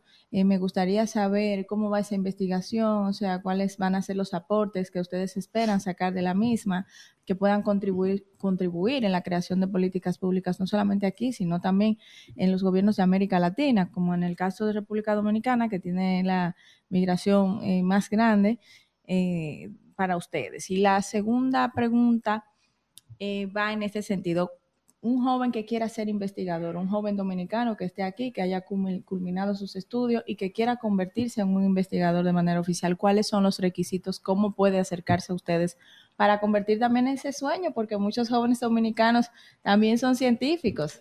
Le contesto si quiere. Eh, empiezo por lo último, que es lo más fácil, y luego hablamos del, del, peliagudo tema de las, de las migraciones y de los migrantes. Eh, para que una persona pueda ser investigadora formalmente hablando de investigación, porque yo digo que desde que un estudiante entra a un programa de posgrado, en gran medida ya se está formando para especializarse en un ámbito de estudio. Una de las salidas puede ser la profesional, otra la que tiene que ver con la participación en los medios de comunicación social y poder hablar con pertinencia y coherencia de temas eh, complejos y la tercera, la de convertirse en un estudioso de un tema. Para eso el camino trazado en España, yo creo que en, términos generales, en los sistemas educativos, por supuesto del entorno europeo, aunque también del espacio eh, latinoamericano, necesitan hacer un doctorado y nosotros ofrecemos esa oportunidad, porque nosotros ofrecemos aquí programas de doctorado para los cuales también hay becas eh, MESTIT. La idea es formar especialistas en grandes áreas temáticas. La formación en doctorado son aproximadamente unos cuatro años en los que el estudiante que se matricula desarrolla un trabajo autónomo, pero acompañado por profesionales eh, de esta institución universitaria, con la idea de eh, generar la máxima exposición del conocimiento de un tema que sería la elaboración de una tesis doctoral una monografía original que demuestre la conexión con el pasado y que ponga al estudiante y a partir de ahora yo también tengo algo que decir sobre este eh, tema. Eh, nosotros, con el conjunto de actividades que desempeñamos eh, semanalmente, mesas temáticas, laboratorios de ideas, intentamos a lo largo del proceso de formación trabajar con los estudiantes en la construcción de ese perfil, que empieza por el desarrollo de los trabajos que hacen en cada una de las asignaturas, con la primera experiencia monográfica, que es la elaboración de su trabajo eh, final de, maestría, eh, que tienen que presentar ante un tribunal y a partir de ahí incluso recomendamos a aquellos estudiantes que entendemos tienen un perfil investigador, no todo el mundo eh, tiene perfil investigador, ni no todo el mundo quiere ser investigador, pero a los que, en los que se aúna la expectativa y el conocimiento, nosotros les apoyamos para que trabajen en este tema. Por lo que se refiere al tema de las migraciones, bueno, el tema de las migraciones le pasa como a los aviones, ¿no? que tiene una apariencia muy sencilla, pero luego el conocimiento de los mismos es, muy complicado. ¿no? Es, uno de los grandes temas de la investigación social de nuestro tiempo. Eh, según señala Naciones Unidas, probablemente en este momento se estén moviendo a lo largo y ancho del mundo más personas que nunca antes en la historia, lo cual además se agrava con una situación de dualidad de espacios de bienestar frente a espacios de malestar que provoca que estas personas tengan deseos de progreso, tengan ambiciones o incluso quieran irse de espacios que no son seguros y donde no tienen oportunidades. Esta casa, de la mano de la doctora Aparicio, lleva mucho tiempo. La doctora Aparicio es una de las grandes referencias en el ámbito del estudio de las migraciones en España. Lleva mucho tiempo trabajando estos temas. En este momento ha tenido muchas investigaciones en marcha para tratar de comprender, en el caso español europeo, el tema de las migraciones. Pero la vigente, la que en este momento está poniendo en marcha y que tendrá resultados en el futuro, es conocer cuál es el comportamiento de los españoles, hijos de migrantes o que se llama, desde mi punto de vista, de forma no muy acertada, inmigrantes de segunda generación. Cuáles sus narrativas, cuáles son sus opiniones políticas, su nivel de participación política. El equipo de la doctora Aparicio está desplegando todas las actividades de investigación para ver si hay desajustes de narrativa, para ver si hay dudas respecto al funcionamiento de la democracia, si hay percepciones de inequidades, con la idea de ofrecer al Ministerio de Migraciones información relevante para la toma de decisiones. ¿no? finalmente, preguntarle a la compatriota nuestra eh, que nos diga de dónde es allá en República Dominicana, qué tiempo tiene acá y cómo consiguió estar aquí estudiando hoy, porque muchos jóvenes que te están viendo hoy pueden.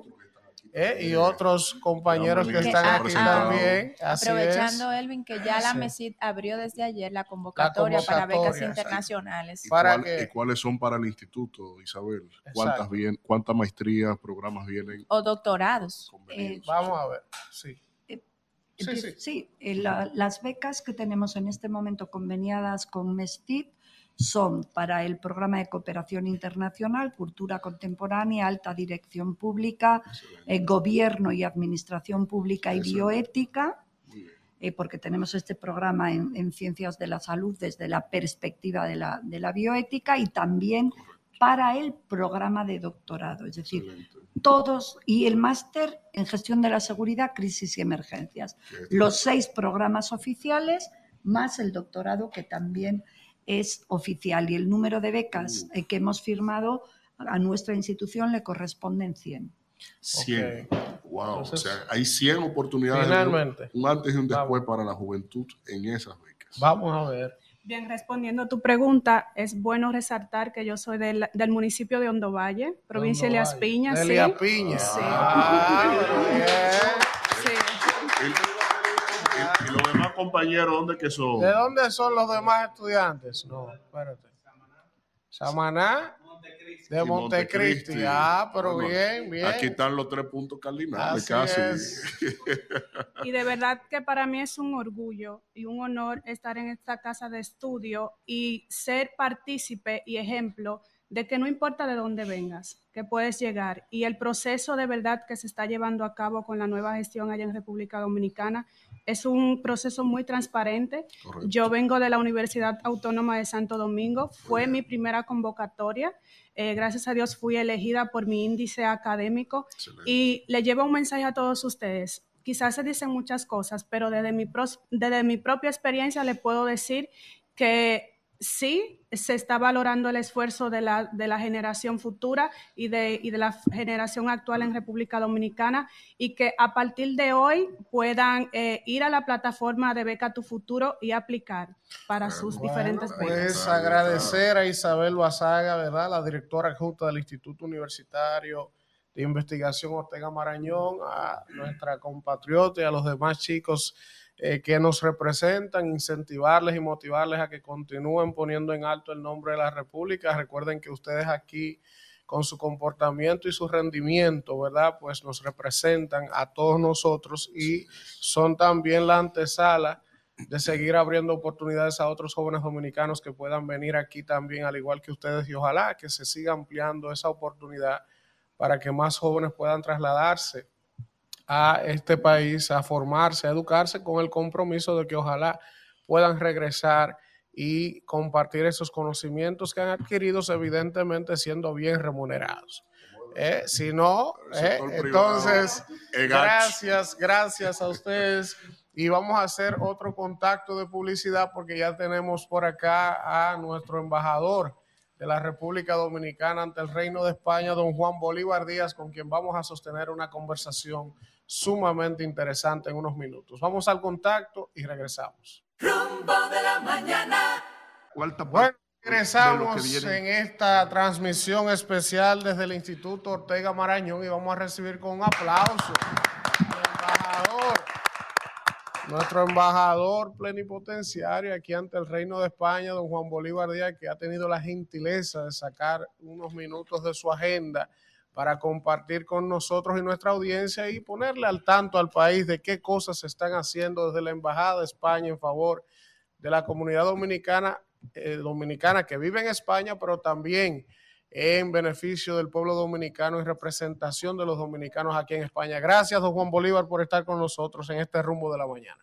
Muchísimas gracias a ustedes por la invitación y por la ocurrencia de venir a hacer este programa en vivo aquí desde Madrid donde hay tantas cosas que decir de una comunidad dominicana muy importante, grande, eh, alrededor de 180 mil dominicanos deben estar viviendo en España y, realmente eh, tienen una presencia muy importante y en algunas áreas de turismo particularmente, las trabajadoras del hogar, que hay una proporción importante de mujeres, y hay de todo, artistas, hay muchachos que trabajan en teatro y cine, en danza, hay muchos abogados, algunos relevantes, hay muchos médicos, algunos que dirigen departamentos en hospitales públicos, hay de todo. Aquí el, el, el director del posgrado del, del, del IE, que es el Instituto de Economía, una institución muy reconocida, la más, tal vez la de más prestigio académico en España, el director del posgrado es un dominicano,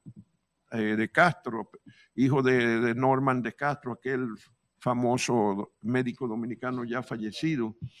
Y, hay otros que tienen cargos importantes en el mundo académico. Interesante. Eh, embajador, si pudiéramos ya prácticamente culminando el primer periodo de gobierno del presidente Abinader y su gestión de más de tres años en esta embajada, ¿cuáles entiende usted que han sido sus principales logros al frente de la embajada? ¿En qué usted más se ha empeñado, se ha esforzado? Bueno, yo voy a tener tres años aquí ahora, el 8 o 9 de febrero, en una semana. Voy a tener tres años que llegué a Madrid como embajador. Y desde que llegué, eh, traté de poner en práctica la política exterior dominicana que había nos habían dado un, diplomado de unos 80 horas a los que íbamos a salir y después se lo dieron a todos los embajadores que ya estaban y a los, ministros consejeros también. Y en ese diplomado se puso de manifiesto los tres puntos, las tres eh, sostenes o, o fundamentos de la política exterior dominicana y por primera vez se ponía en primer lugar la promoción y defensa de los dominicanos en el exterior. Y se hizo por justicia porque esa comunidad del exterior aporta muchísimo a la República Dominicana. El año pasado, más de 10 mil millones de dólares y en los últimos 10 años, eh, unos 60 mil o un poco más de 60 mil millones de dólares.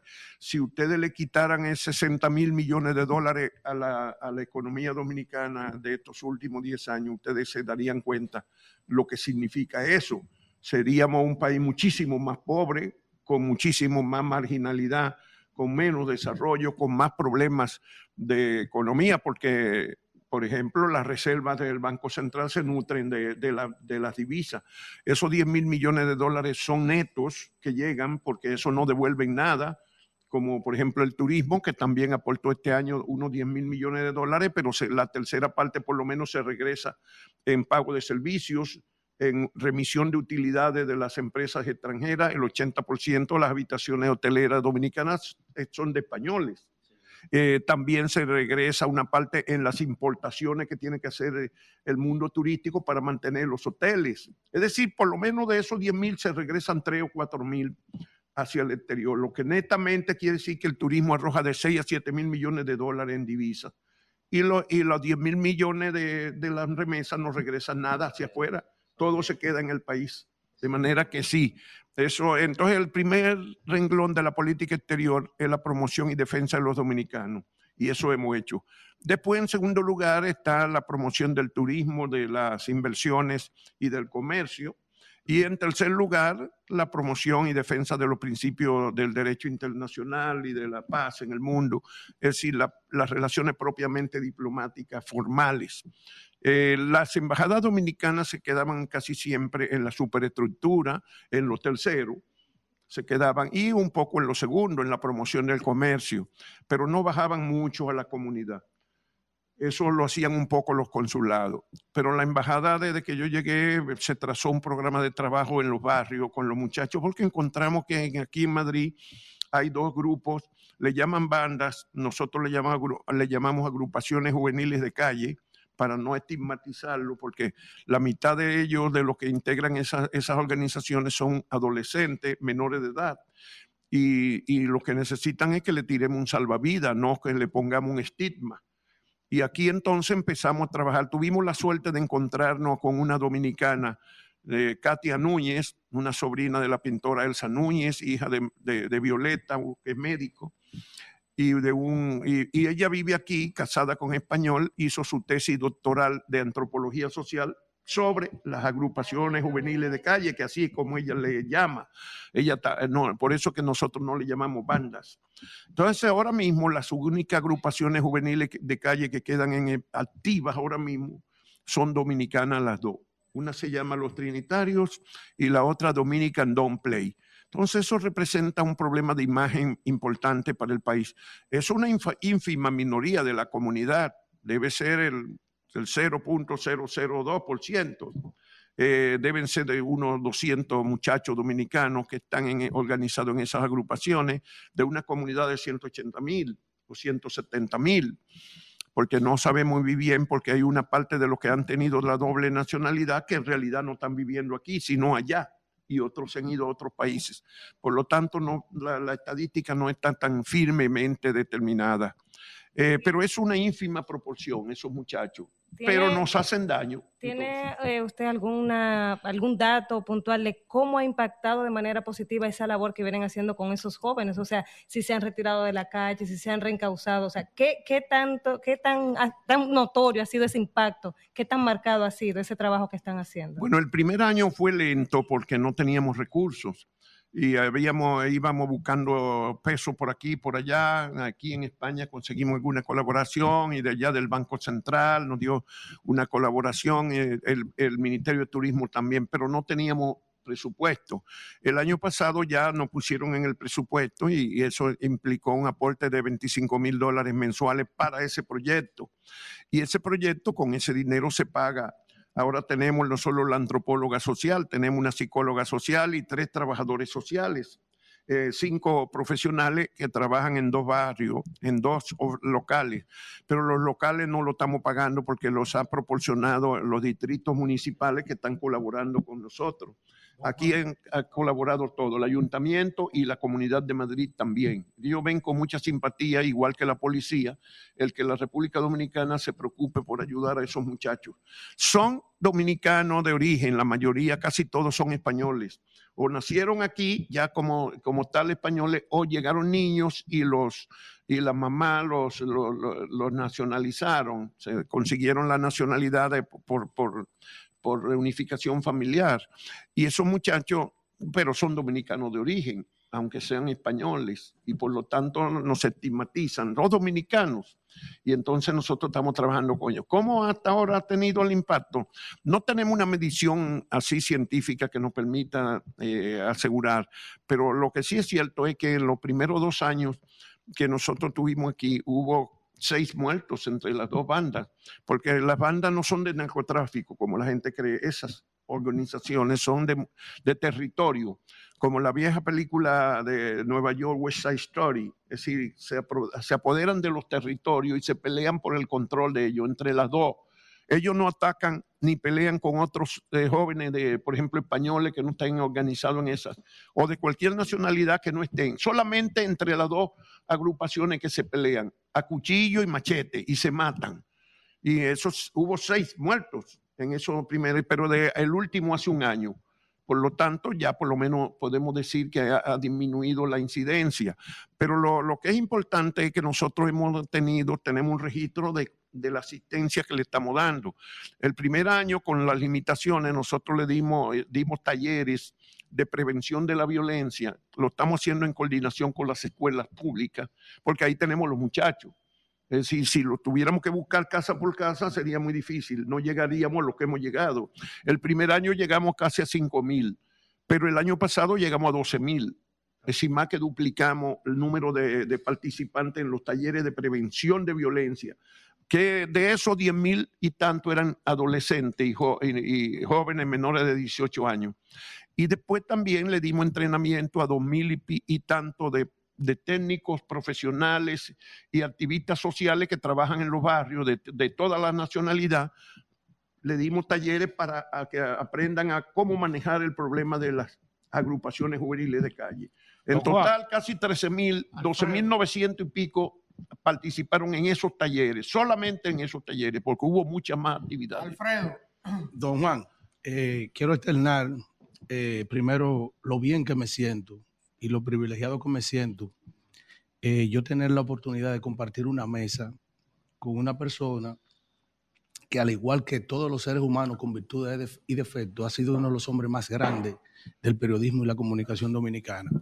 Y en aras de eso, yo no voy a perder la oportunidad de a usted como el profesional que mucha gente admira y que ha sido paradigma de muchas generaciones en materia de comunicación social. Eh, primero, preguntarle, porque quizás mucha gente quisiera escuchar esa historia, ¿cómo fue aquel evento en que una vez el presidente eh, Joaquín Balaguer tuvieron un match, lo que se dice en buen dominicano, un riff y rafe, en un momento determinado? ¿Y en qué contexto se dio? ¿Cómo aconteció?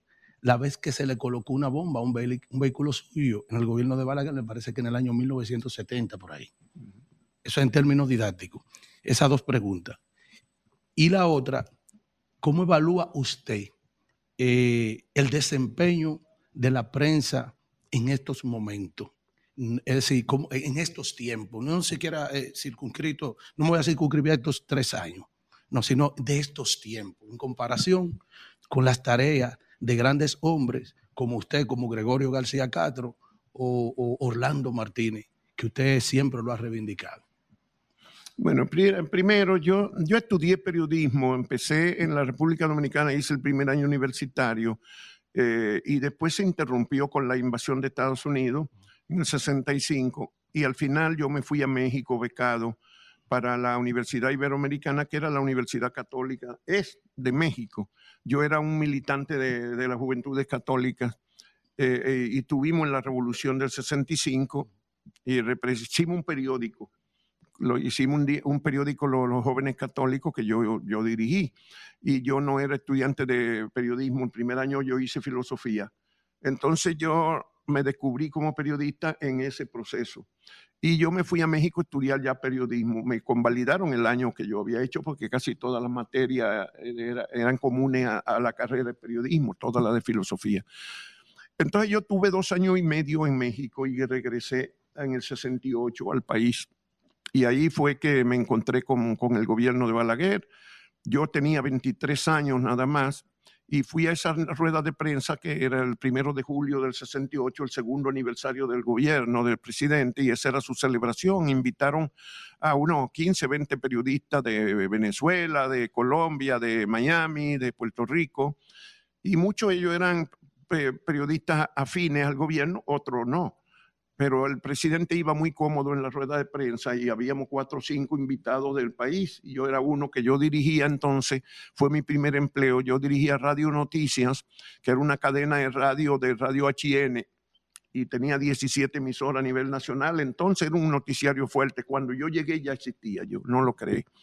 Y entonces yo fui, yo estaba de director mi primer empleo que empecé ahí en enero, el, primero, el 2 de enero del 68. Y el primero de julio yo tenía seis meses, no me conocía nadie en el país, más que mi familia. Yo había estado estudiando en el exterior. Y entonces yo le hice esa pregunta a Balaguer eh, sin muchísimo ánimo de, de, conflicto, porque yo lo que le, le dije que él había ganado las elecciones en base a dos promesas básicas, que era el candidato de la paz y que iba a bajar el costo de la vida. Entonces le dije, al llegar a la mitad de su periodo, parece que todavía no ha logrado los objetivos.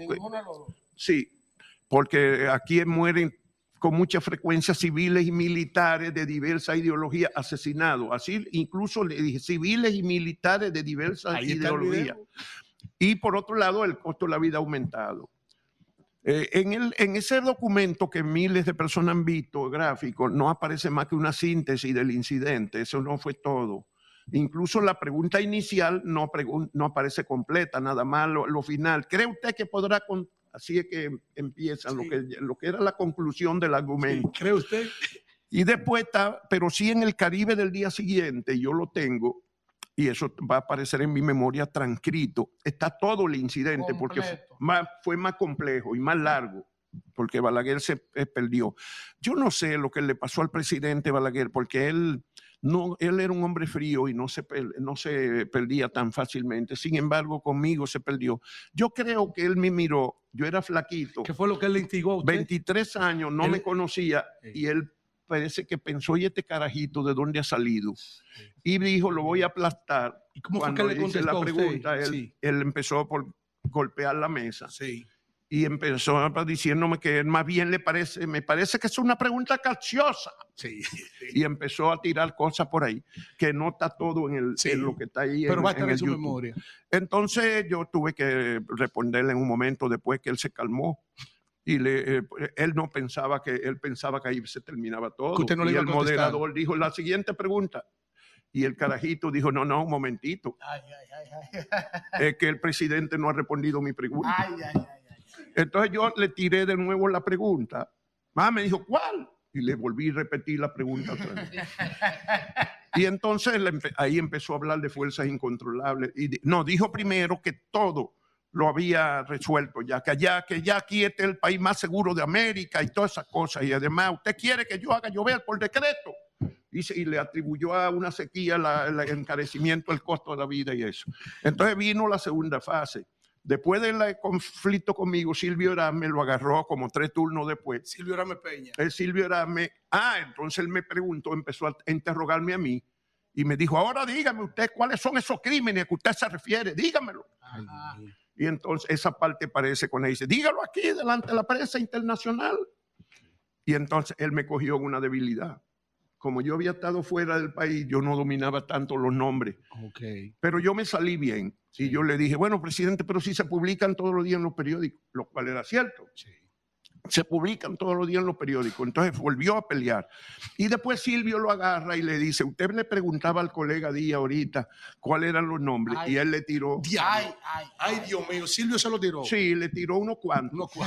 Y le terminó diciéndole el atentado al general Inbil Barrera, Ay, que había ay, ocurrido un año antes y que era un escándalo que no se, nunca se No, clarificó. hemos hecho historia aquí. El atentado a usted, en su carro, la explosión. Entonces el presidente ahí se contradijo con lo que me había dicho a mí, porque él empezó a gritar y a decir de la fuerza incontrolable y dijo que de cada 10 asesinatos, nueve son de policía y militares. Era al revés. Eran, eran realmente morían policías y militares, pero era como al revés, como de cada 10 había un, un policía o militar y nueve civiles. O, o ex militares constitucionalistas que murieron también muchos.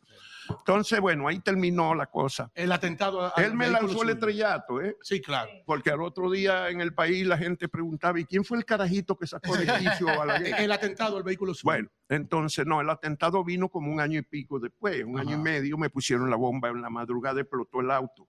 Mi primer auto explotó así y, y voló. Pero yo creo que fue una bomba. ¿En qué sector fue? ¿Dónde fue? De- en, en San Carlos, yo vivía ahí en, en la Peña y Reynoso, casi aquí en Abreu. Pero usted cree que fue una señal, no fue intencional para. No, yo desde el primer momento me di cuenta que no me quisieron matar, que era una, que era una una Intimidación. intimidación. Sí. Por una razón simple. Ajá. Esa calle era una callecita muerta y medio oscura, y yo paré mi auto a las 11 de la noche en la calle, porque yo no tenía, en la casa no había garaje. Y yo dije, pero si me hubieran querido matar, me dan 14 balazos anoche cuando yo Cuando llegué ahí llegue. y no van a poner una bomba. Y yo no llegaba ahí todas las noches. No tarde, porque en esa época uno, lo que te, éramos críticos, no podíamos pretender andar en la noche tarde por ningún lado. Era que mataban gente todos los días.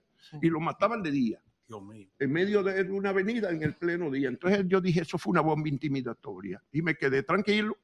Pero eh, ocho o nueve meses después vino el otro problema. ¿Cuál? No, ya entonces yo me escapé y me tuve que volver a salir del país. Porque eh, el que me iba, el que me estaba espiando en la víspera me dijo, lo van a matar mañana y me dio los nombres y todo. El, El, que, me, el que le tenían el servicio, el que te participó. el que me espiaba. El que lo espiaba. Don Juan. la información. Sí. Y nosotros comprobamos todo, los Y detalles. se fue de aquí. Señores, este. ¿En qué Y- año fue eso, don Juan, que usted se En- fue? Eso fue a finales del 70. A finales del 70 se fue. Entonces yo me fui a México de regreso otra vez, donde yo tenía posibilidades de empleo, porque incluso a mí me habían ofrecido de, de trabajo y yo me fui corriendo por- para Santo Domingo por ese compromiso de que teníamos los jóvenes de los 60 y que con, con el país. Y entonces me fui a México. Ahí pasé seis meses, trabajé en el periódico Excelsior, que era el principal diario de México, y en un centro de comunicaciones, pero me contrataron para trabajar en Washington en la Conferencia Católica de Estados Unidos, el Departamento para América Latina. Y yo fui de- como editor de unos boletines que ellos hacían y necesitaban un periodista y a mí me contrataron estando en México y me fui a Washington. Y después volví al país en el año, porque yo dije que iba a volver, volvía un año cuando salí y que yo no iba a renunciar eh, a, a volver al país, volví al año. Como yo salí por el aeropuerto, yo volví por el aeropuerto. Eso sí, era una época en que cada vez que yo entraba o salía me quitaban el pasaporte y lo registraban por ahí y me dejaban sentado. Pero yo volví. Qué bien. Y Don ya- Juan, yo, Excelente. yo quiero hacerle una pregunta del patio y otra histórica. Hay connotados comunicadores en República Dominicana que hablan de lo difícil que es llevar una relación poco espinosas entre gobernantes y comunicadores y periodistas. Es relativamente difícil y usted quizás es un vivo ejemplo de eso. Y la otra pregunta es, ¿cuáles servicios de manera específica puede el dominicano que vive aquí en España recibir de la embajada? Bueno, vamos a cerrar lo de allá, lo del eso que quedó una parte de la pregunta también. Mira, yo siempre he creído que el periodismo es un compromiso con la sociedad. Yo estudié en una escuela de periodismo que tenía una, vi- una visión muy comprometida con la formación de, pe- de periodistas profesionales para, para el cambio y la, la promoción de la democracia, la defensa de derechos humanos. Y yo lo asimilé, porque además yo era un católico eh, que estudiaba, leía teología y yo me leía a los teólogos más avanzados de la iglesia en esa época. Eh, y nosotros éramos unos núcleos, por eso tuvimos la revolución también en el 65, y éramos unos núcleos que teníamos un compromiso de, más allá incluso de la democracia cristiana, pero estábamos más vinculados a la democracia cristiana que a cualquier otra corriente, pero no teníamos militancia, éramos libres pensadores. Y, y por lo tanto yo siempre hice ese el periodismo. Hoy día el periodismo ha evolucionado en sentido muy diferente. Eh, la crisis que tienen los periódicos en el mundo es notable porque muchos periódicos no se han podido sostener después de la aparición, la competencia de tecnológica. social media.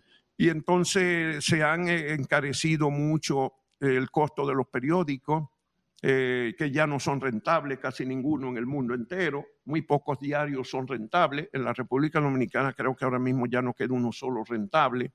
Y por lo tanto, cada vez más los periódicos son un privilegio de los grupos económicos de poder que los mantienen, los financian para tener un poder político en la sociedad e influir sobre el resto de la sociedad. Eso aquí en España clarísimo, más claro que allá, pero en todas partes igual hoy día esa corriente. Entonces hace que el espacio de los periodistas se haya reducido, el espacio de libertad también. Ahora ya no solamente son los gobiernos los que imponen límites, lo imponen los dueños, el capital, los grandes Y capitales. las redes sociales no han cambiado el juego. No le han cambiado el juego, las redes sociales.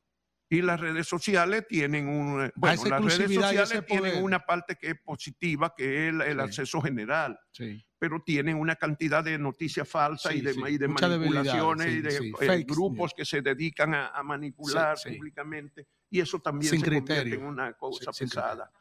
Entonces, eh, la otra pregunta tuya era...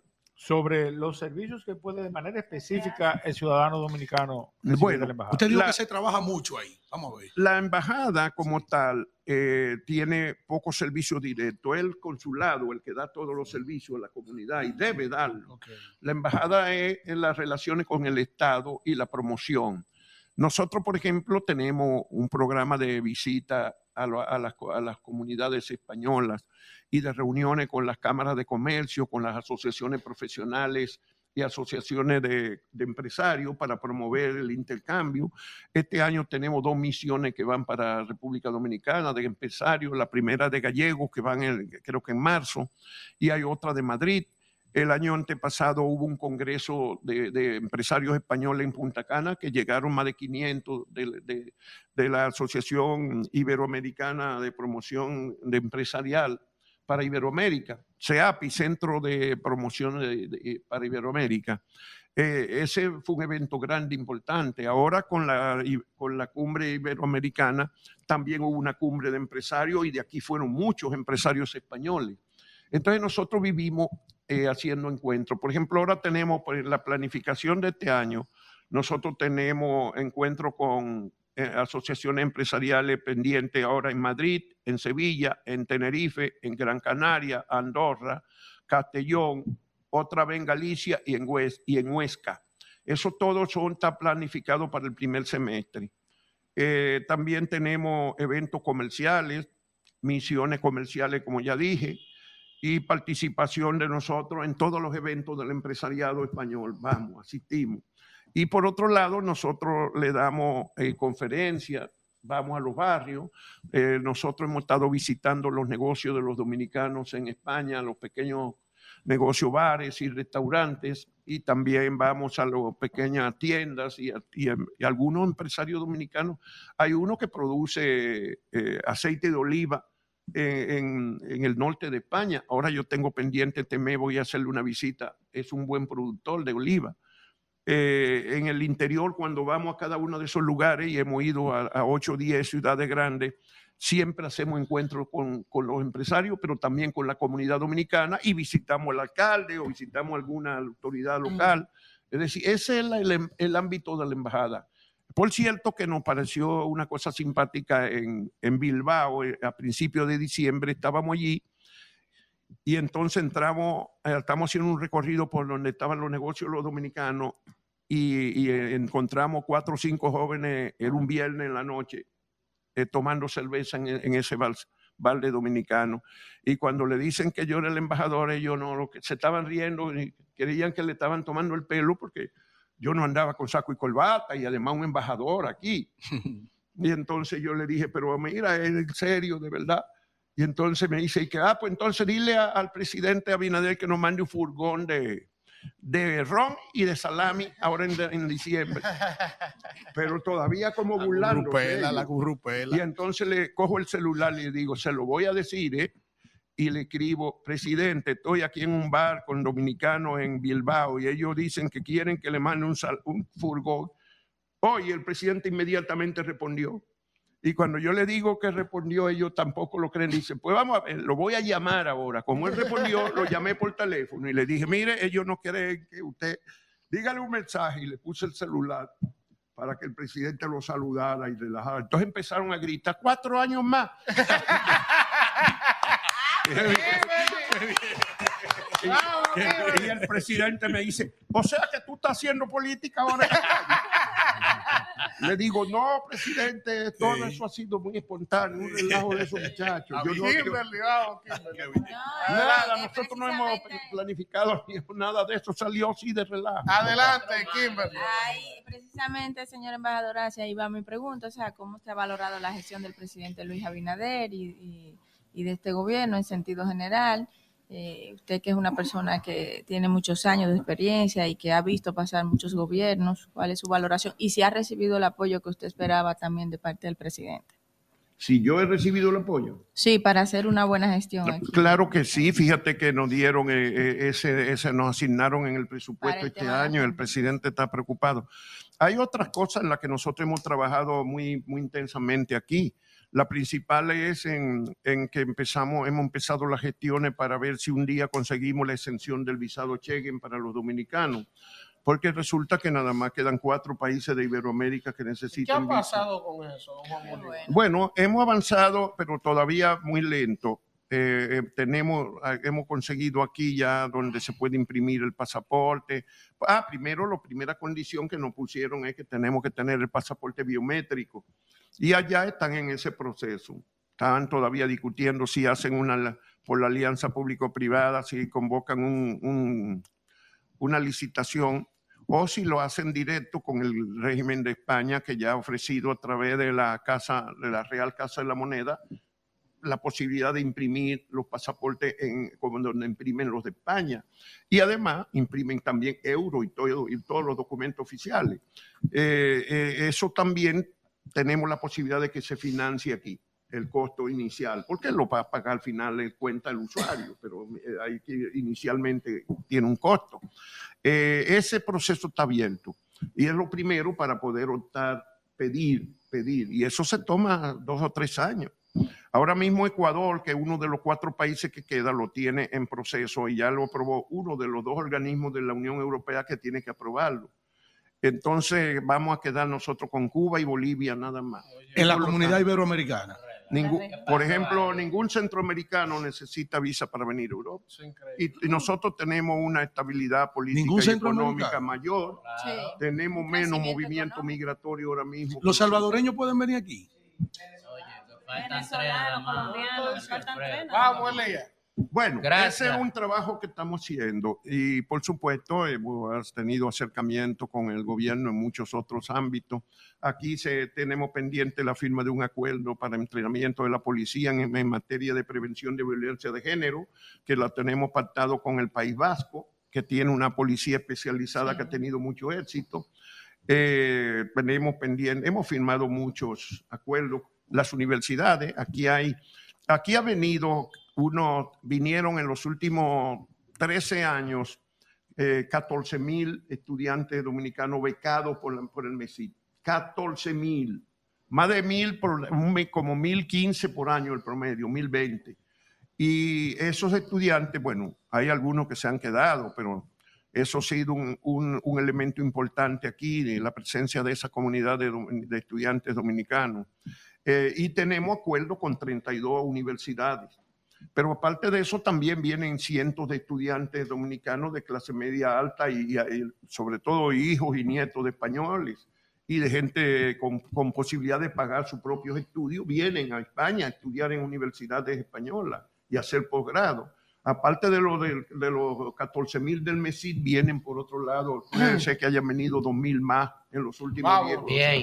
Gracias, eh, excelente embajador Juan Bolívar. Eh, yo quisiera referirme a propósito de los principios cuando usted inició y los problemas que existían en el país. Eh, anteriormente los jóvenes se dedicaban a servir a la patria, a velar para que las cosas se hagan bien y hoy en día usted, vemos un teteo y vemos una cosa que los jóvenes que están en Chelcha. ¿Qué cree usted que ha pasado de esa generación a esta? Si es una falta de los mismos gobiernos o es que la generación va cambiando? Mira, eh, hay que decir que la democracia está en crisis en todo el mundo. Y cuando decimos en todo el mundo, eso incluye a Estados Unidos e incluye a la mayoría de los países de Europa. Y la democracia está en crisis porque eh, después de haber e- los avances que se lograron en el estado de bienestar, tanto en Europa como en Estados Unidos, entre la mitad del siglo pasado y comienzo de este, eh, lo que se ha producido es un reordenamiento con una concentración muy grande de la riqueza. Y ese reordenamiento ha implicado dos o tres crisis económicas. ¿Quiénes la pagan? La clase media. Y fue la crisis financiera de los años 2008-2012 y es la del COVID y ahora la crisis de la guerra. ¿Quiénes que están pagando en Europa, por ejemplo? La clase media está pagando una guerra que no quería, que no buscó, que no le tocaba. Igual, y eso nos ha tocado hasta nosotros en inflación. Y eh, eh, lo mismo pasó con el, con lo- con- cuando el COVID. Todo ese costo implica que la clase media, en vez de seguir mejorando como mejoró durante 50 o 60 años, empezó a reducirse. Y esa gente, la clase media, es un elemento muy importante en el proceso político de cualquier país, igual que pasa allá. La clase media dominicana es la que más influye, la que más opina, la que más participa en todo sentido. Entonces, eh, la democracia se ha demostrado, miren en la crisis que hay en Estados Unidos. Trump, con todo lo que ha significado y significó que hasta quiso asaltar el Congreso, desconociendo las elecciones, cosa que era inaudita en Estados Unidos eh, hasta entonces, eh, está posi- con posibilidades de volver a ser presidente ahora mismo. Entonces, en Europa la mayoría de los partidos políticos han perdido de los gobernantes. Aquí, nada más se han salvado en Europa después del COVID, de todas las elecciones, en Portugal, que se religió con, con más del 50%, y ahora el presidente de España con, con una frágil eh, coalición, muy compleja coalición, ha logrado mantenerse en, el- en un nuevo periodo con una situación verdaderamente frágil. No, no, yo Después en todas partes, bueno, Sí. se mantuvo el presidente en Francia, Sarkozy, ¿verdad? Pero con Macron. una Manuel, coalición Manuel. ya, ya sin mayoría. Juan Bolívar, yo quiero finalmente preguntarle dos cosas que no puedo dejar de preguntarle. Un hombre que ha sido como usted un combativo periodista, ya no narraba esa anécdota de, de sus años mozos. Usted ha conocido lo de la discusión de la ley del DNI que se estuvo a punto de aprobar en el país. ¿Qué le parece? ¿Cuál es su opinión con relación a esa ley que se está ya debatiendo ahora?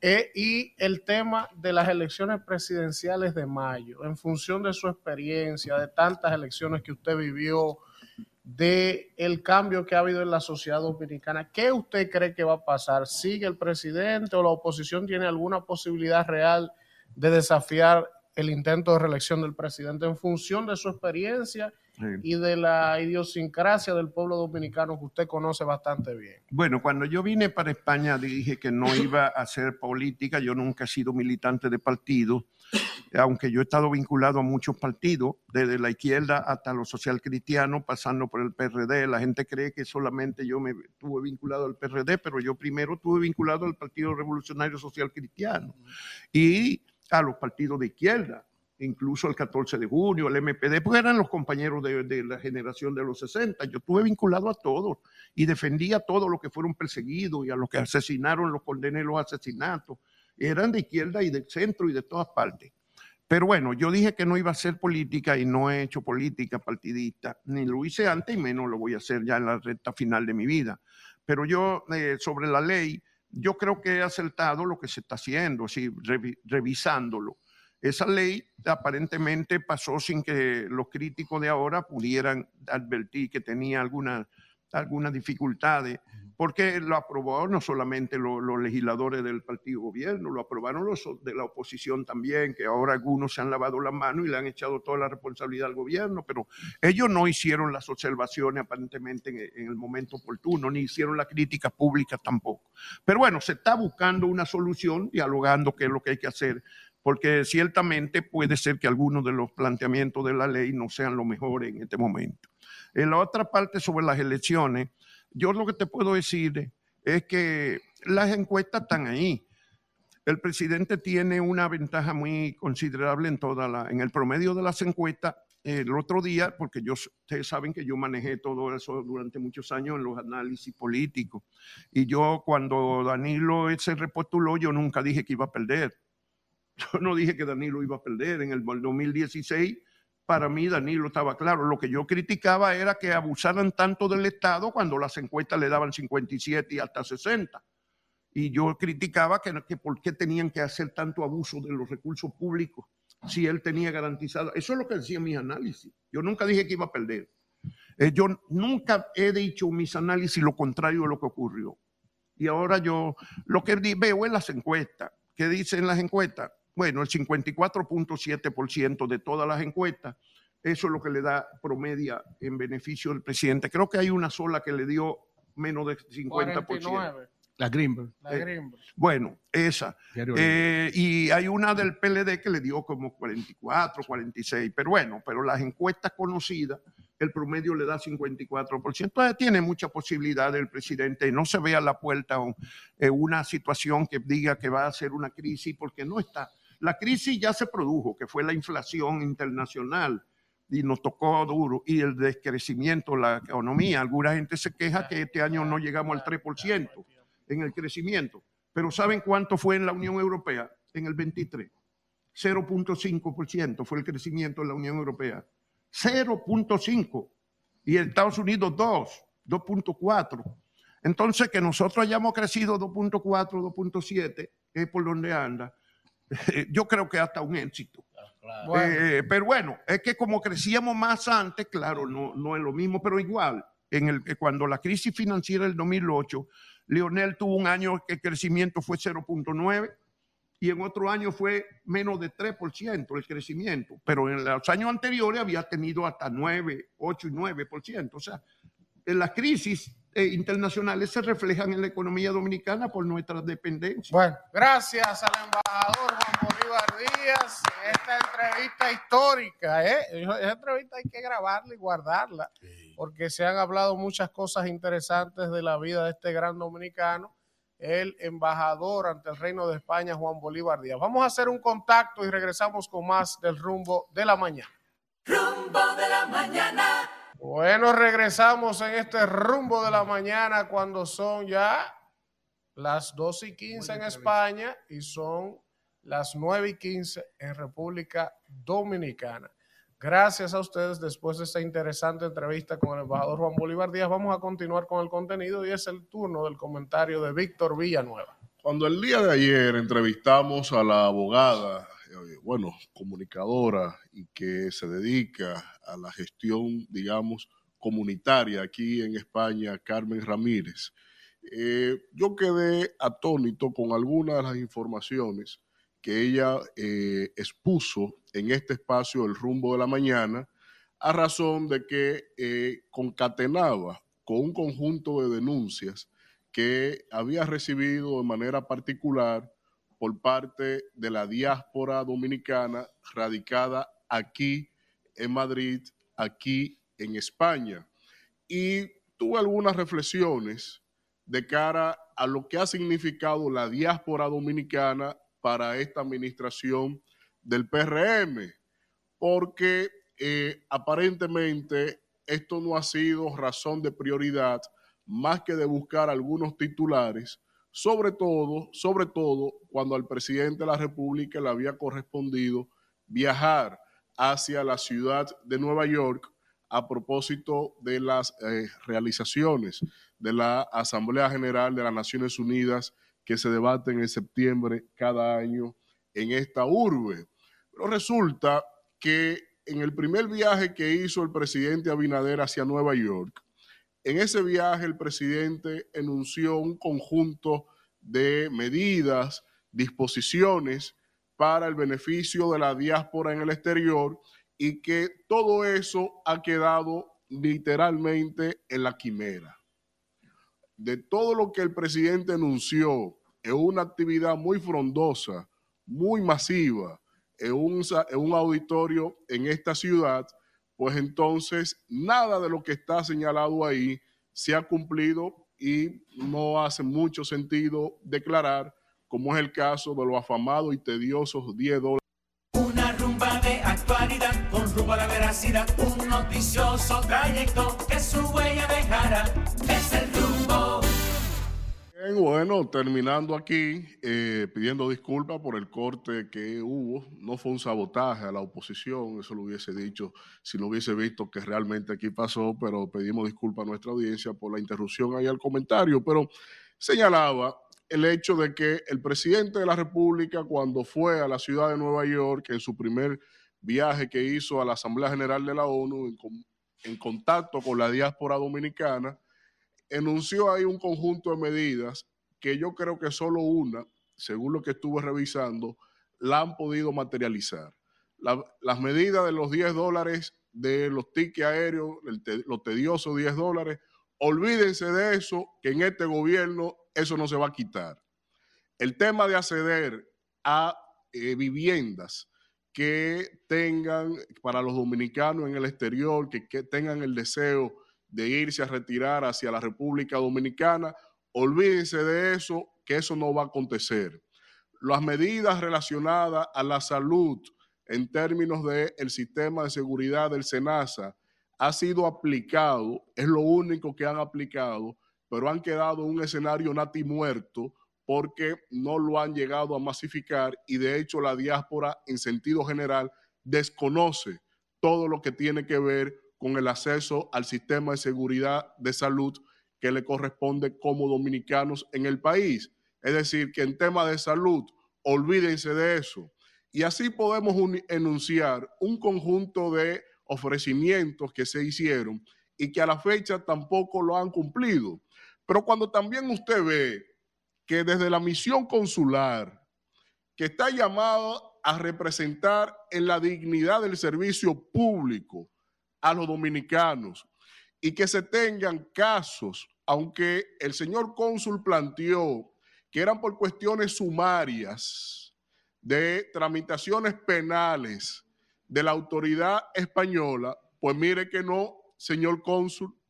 Yo tengo aquí más de 10 casos de personas que murieron en sus camas, de personas que murieron en hospitales, sin tener nada que ver con cuestiones de riñas ni conflictos con la ley, que los trámites para expatriar esos cadáveres duraron más de 50 días, pagando más de 300 euros por día en frigoríficos, en las funerarias, y que el trato que se le ha dado desde el consulado a esos dominicanos, cada vez que llaman, cada vez que asisten, buscando un servicio, ha sido realmente eh, desolador en medio del dolor que han tenido que atravesar. Con mucho gusto le aporto los nombres. No lo digo aquí porque no voy a ensalzar el dolor de, de toda la tragedia, primero de haber perdido el familiar y segundo de haber tenido que encarar la inobservancia del consulado por su parte en términos de un trámite que no debió pasar de más de siete días. Eso es un abuso. Pero a la vez se han tenido que destapar con que todos los servicios del consulado le han subido los precios y le han aumentado los días de trámites para poder usted obtener el documento que pretende. Es decir, el dominicano que tiene que dejar de trabajar, pedir permiso a su trabajo para hacer un trámite en el consulado, tiene entonces que volver a pedir otro permiso, dejar de trabajar, de facturar horas para conseguir el mismo documento. es lamentable que en términos de la diáspora, en términos del consulado dominicano aquí en España, yo creo en Madrid, yo creo que realmente la diáspora, como tiene este mismo gobierno, no tiene quien le escriba.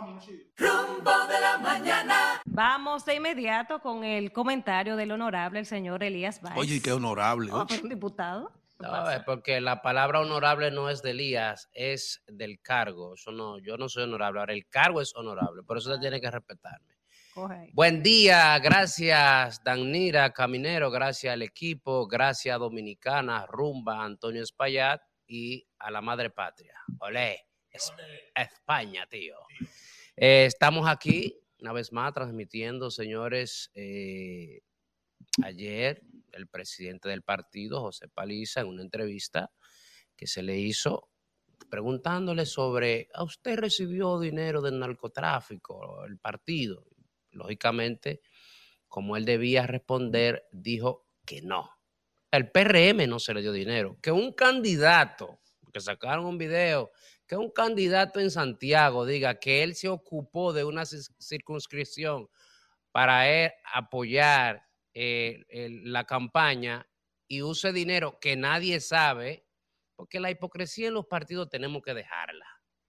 Nadie conoce quién es el malo, quién es el bueno. Todo el mundo se le acerca a los partidos y a los candidatos en la campaña. Ahora, ¿dónde está la falla? En el Estado. Por eso es que es tan necesario el DNI y que hay una ley que lo, que rija. ¿Por qué? Porque tú no sabes quién es que se te acerca. Viene una persona, yo soy empresario. Usted no es investigador, usted como político, usted simplemente eh, la ley le permite que a usted le donen para la campaña y usted recibe donaciones. Directamente no se le hizo donaciones al partido y por eso él tiene que decir que, que- no recibió. Que ese candidato ganara con muchos votos por lo que él aportó en su cir- circunscripción en Santiago, eso son problemas de él. Ahora, la constitución dice que cada quien es responsable de sus propios hechos.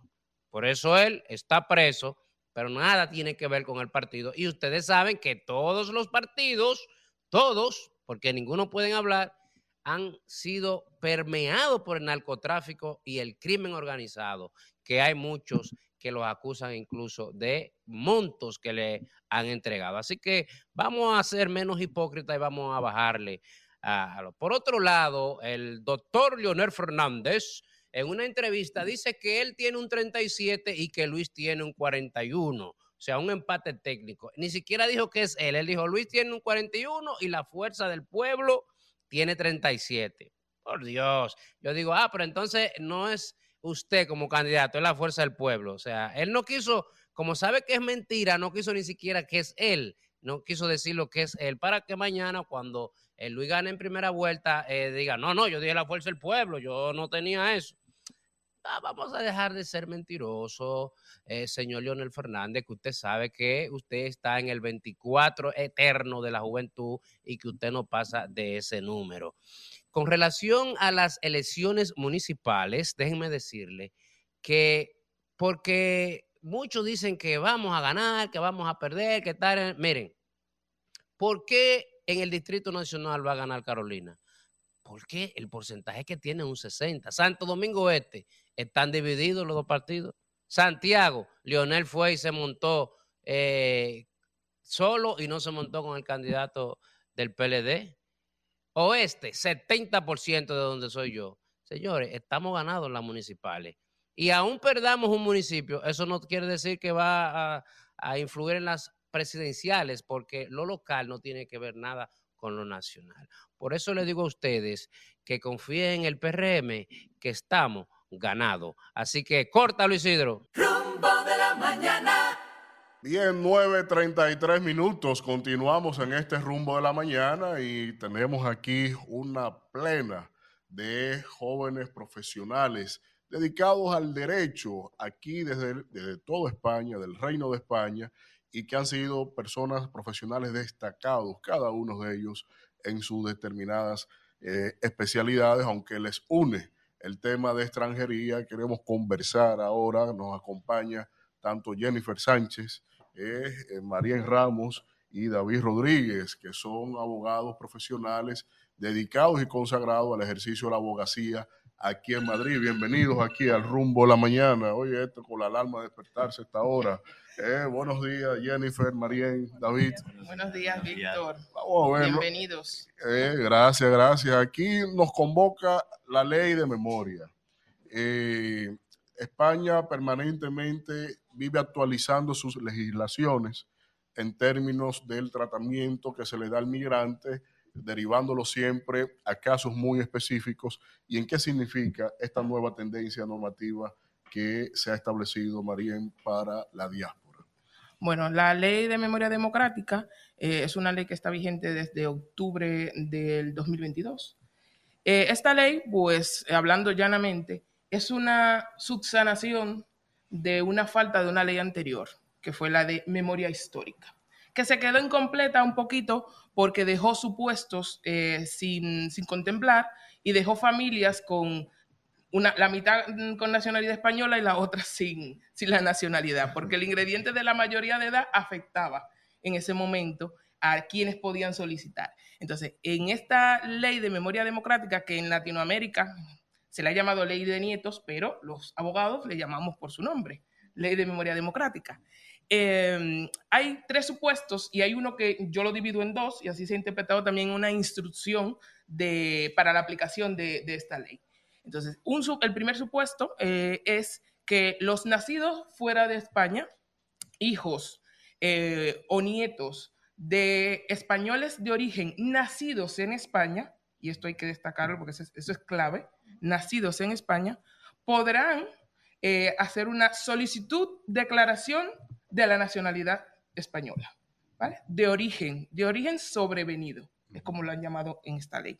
Algunos juristas eh, doctrinariamente no están de acuerdo mucho con esa terminología, pero eh, lo importante es que se resarce eh, gente que se quedó en una misma familia sin la nacionalidad. Entonces, recapitulamos.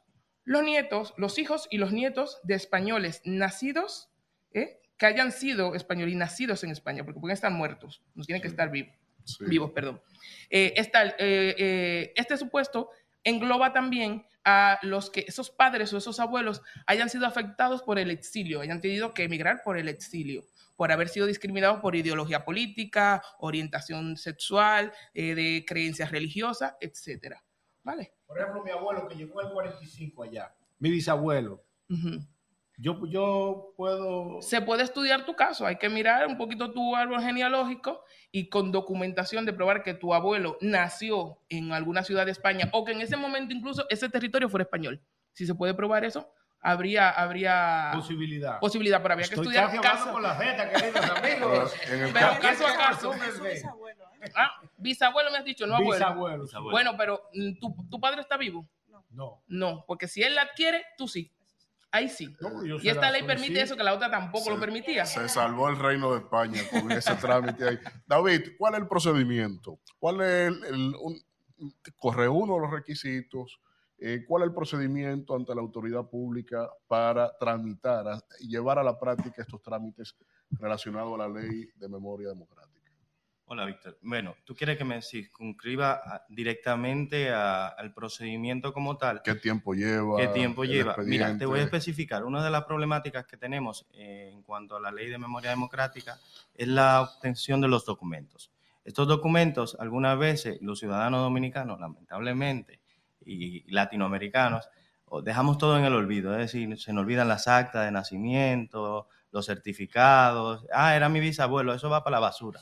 Entonces, muchos no lo tienen. Entonces, tenemos que comenzar a buscar los documentos que acrediten la identidad de ese español, que quizá llegaron en tiempo de la guerra civil, quizá eh, se quemaron en las parroquias o quizá no hay registro eh, civil que contenga esos documentos. Entonces, tenemos que comenzar una búsqueda intensa de esos documentos. ¿Dónde lo podemos encontrar? Te pongo un supuesto. Nosotros tenemos clientes eh, que fueron a la guerra de Cuba y hemos tenido que solicitar la documentación a los archivos militares. Y los archivos militares, luego de cuatro, cinco o seis meses, nos remiten parte de la documentación, pero luego tenemos que trasladarnos a la provincia de donde nació ese ciudadano español a ver qué documentos, si tenemos registros en los ayuntamientos de domicilio, si tenemos un acta de bautismo o una certificación de negativa de nacimiento para poder presentar todos esos documentos y así acreditar la identidad de esa persona y conjuntamente la identidad de sus descendientes. Entonces, esa es la primera fase del proceso. Luego está la solicitud del mismo, eh, la jura y eh, por último la obtención de los documentos de, de identidad. Eso es parte del proceso, pero mayormente la problemática es en la obtención de los documentos que acrediten la de- identidad de muchos españoles que se fueron. Supongamos tu, abue- tu bisabuelo, si tú no tienes documentación de tu bisabuelo, entonces tendríamos que iniciar las investigaciones para saber dónde nació, dónde estaba, eh, si podemos obtener alguna documentación y acreditar primeramente la identidad de esa persona. ¿Qué hace? Porque si sueltan a este hombre aquí, Víctor, refunda España. Espérate que el tema es interesante. Vamos a pasar ahora a la parte económica. En el mejor de los casos, ¿qué es la cantidad de dinero mínimo que se gasta? A lo mejor tú me puedes responder. Lo mínimo. Y en el peor de los casos, que haya que trasladarse a otros países, el máximo que puede gastar un ciudadano y que apoya un ciudadano dominicano que quiere nacionalizarse y que tiene el derecho por esa ley en ocasión de que tengan ustedes que trasladarse a, a cualquier otro país de América Latina. Es un tema delicado, Jennifer. Favor, y si hay, y si Yo hay algún no- tipo yo de a ayuda, porque está, oye, en- yo no voy a acuérdate, dar que honorarios yo al gano el peso, eh. Es personalizado Y cada estoy-. No, no, no, los honorarios no, los trámites. Pero en el mejor de los casos, díganos por lo menos en el mejor de los casos, que no esté trámite. El tema de los honorarios es verdad que se va a determinar en función del tipo de trabajo que se va a hacer con el cliente y la documentación que hay que gestionar. Pero en términos generales, o sea, la persona que hace la solicitud, primero tenemos que disponer de la partida de nacimiento, tanto del, del abuelo o del padre, de español de origen. Las partidas de nacimiento en España son gratuitas, ¿vale? El trámite como tal de la partida. Si usted conoce el registro civil y hace una petición por internet, de esa partida de nacimiento, esa partida como tal es gratuita. Ahora, no es lo mismo una partida a lo mejor de un registro de un municipio muy pequeño, que hay que hacer un traslado al municipio, que hay que buscarle los libros, que muchas veces esos libros no están eh, digitalizados. Pero dame un número para que la gente escuche, que nos vaya a llamar. Yo lo voy a representar a ustedes en el país ya. Vaya consulta. No, Claro. pero que Vaya al digan, despacho. por Entonces, mira, es muy, es muy sencillo. Eh, eso es, hacemos una consulta, valoramos la situación y se le hace un presupuesto en función de ello. 20 mil euros. El despacho de Marian como, No, no, como el no. nuestro. Es que eso, es que eso va, hay gente que lo tiene todo. Hay gente que tiene que sabe de dónde está su abuelo, que tiene las partidas, que tiene su pasaporte, que tiene la documentación y el, y el trámite se reduce simplemente a la gestión de la presentación de la documentación, el seguimiento y claro, a estar pendiente de- del expediente y a responder cualquier requerimiento que haga el ministerio. También le voy a bajar dos. ¿Es, costoso? Mm, depende. Depende de la cantidad de Pero- familiares. Pero una pregunta, ¿tú quieres, ¿tú quieres que yo me moje? sí. La cifra va a ser en euros. Euros, en euros. Pero, pero vamos a ver, vamos a ver. Vamos a ampliar los Ustedes saben- quedan. Perdón, perdón Sí, Víctor, sí, sí. pero tenemos que entender una cosa. Estamos hablando que es para la gestión de un reconocimiento de una nacionalidad de origen. Para un pasaporte español que ahora mismo está catalogado como el pasaporte número uno del mundo. Entonces, eso cuantiosamente para ti, ¿qué vale? Oíste. Tener un pasaporte ahora mismo, que ya cuando estaba el embajador aquí hablamos de que somos de los poquísimos países de Latinoamérica donde la persona no tiene una, una facilidad de entrada a espacio Schengen sin un visado, sabemos ahora mismo lo que está pasando en el consulado español en República Dominicana, que tenemos un bloqueo con los visados, eso es una realidad y es así. Nos está costando muchísimo conseguir cualquier tipo de visado, gente económicamente que lo puede sostener. ¿Y qué valor tiene yo tener un pasaporte europeo? Entonces, comenzando por ahí, ya le vamos, eh, eso tiene un valor emocional y un valor económico que evidentemente el trabajo lo vale. Pero vamos a ver, ustedes saben que el dominicano es curioso, es creativo. Hay que hablarle de dinero. Si nosotros la inventiva la, la orientamos a un laboratorio, aquí no lo gana nadie. Pero el régimen sancionador de la ley ante eventualidad de fraudes por los procedimientos contempla alguna sanción ante expedientes que sean adulterados. Bueno, esta ley como tal no, sino el, el- en el sistema sancionador eh, eh, administrativo. Ya eso Sí. está establecido en la ley de extranjería de españoles, está, está ahí. Y bueno, estamos hablando de, si se falsean documentos, estamos hablando de delitos penales. E incluso una responsabilidad claro. penal se podría acarrear. Si lo hacen de la mano de profesionales como uno de nosotros tres, eh, pues claro, la garantía es que nosotros nos vamos a pegar a todo lo legal, muy bien hecho y en los, en los tiempos que podamos reducir, porque hay tiempos que no dependen de nosotros, dependen mucho si se hace en consulado o si se hace en España. Importante.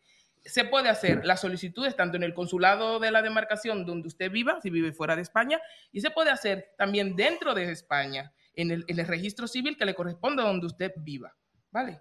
Puede hacerse, no solamente es en el exterior. Y se nos ha quedado dos supuestos más que la audiencia tiene que conocer. Hemos hablado de, uno de los más debatidos. Está también otro supuesto de, para, para poder optar por la nacionalidad española es hijos, solo hijos, de mujeres que perdieron la nacionalidad española por casarse con extranjeros antes de la entrada en vigor de la Constitución actual de 1978. Ese es el segundo supuesto. Y el tercer supuesto, que es el típico y es el que más abunda, es todos esos hijos que eran mayores de edad a la hora que los padres adquirieron la nacionalidad española por la ley anterior de memoria histórica, ¿vale? Que estuvo vigente hasta 2011, creo, si Jennifer me Sí. corrige. Sí, se, se prorrogó hasta el 2012. Hasta 2012, es un año más que se prorrogó, cosa que se puede hacer con esta, y ahora lo hablaremos. Eh, esa, esa solicitud, esas son la mayor parte de las solicitudes que nosotros, por ejemplo, tenemos en el, en el despacho. Los hijos que eran mayores de edad cuando esa ley estuvo vigente y no pudieron optar. Ahora vienen en tropel.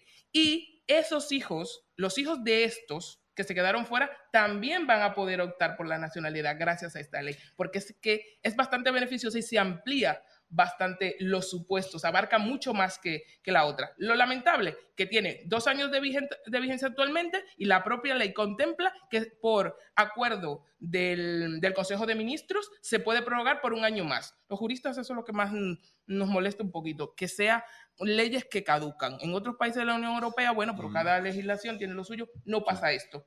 Me, me, me escribe alguien que se acogió a la ley y que tiene la nacionalidad eh, diciéndome que su esposa, si, cómo puede acceder a, a la nacionalidad sin ellos vivir aquí.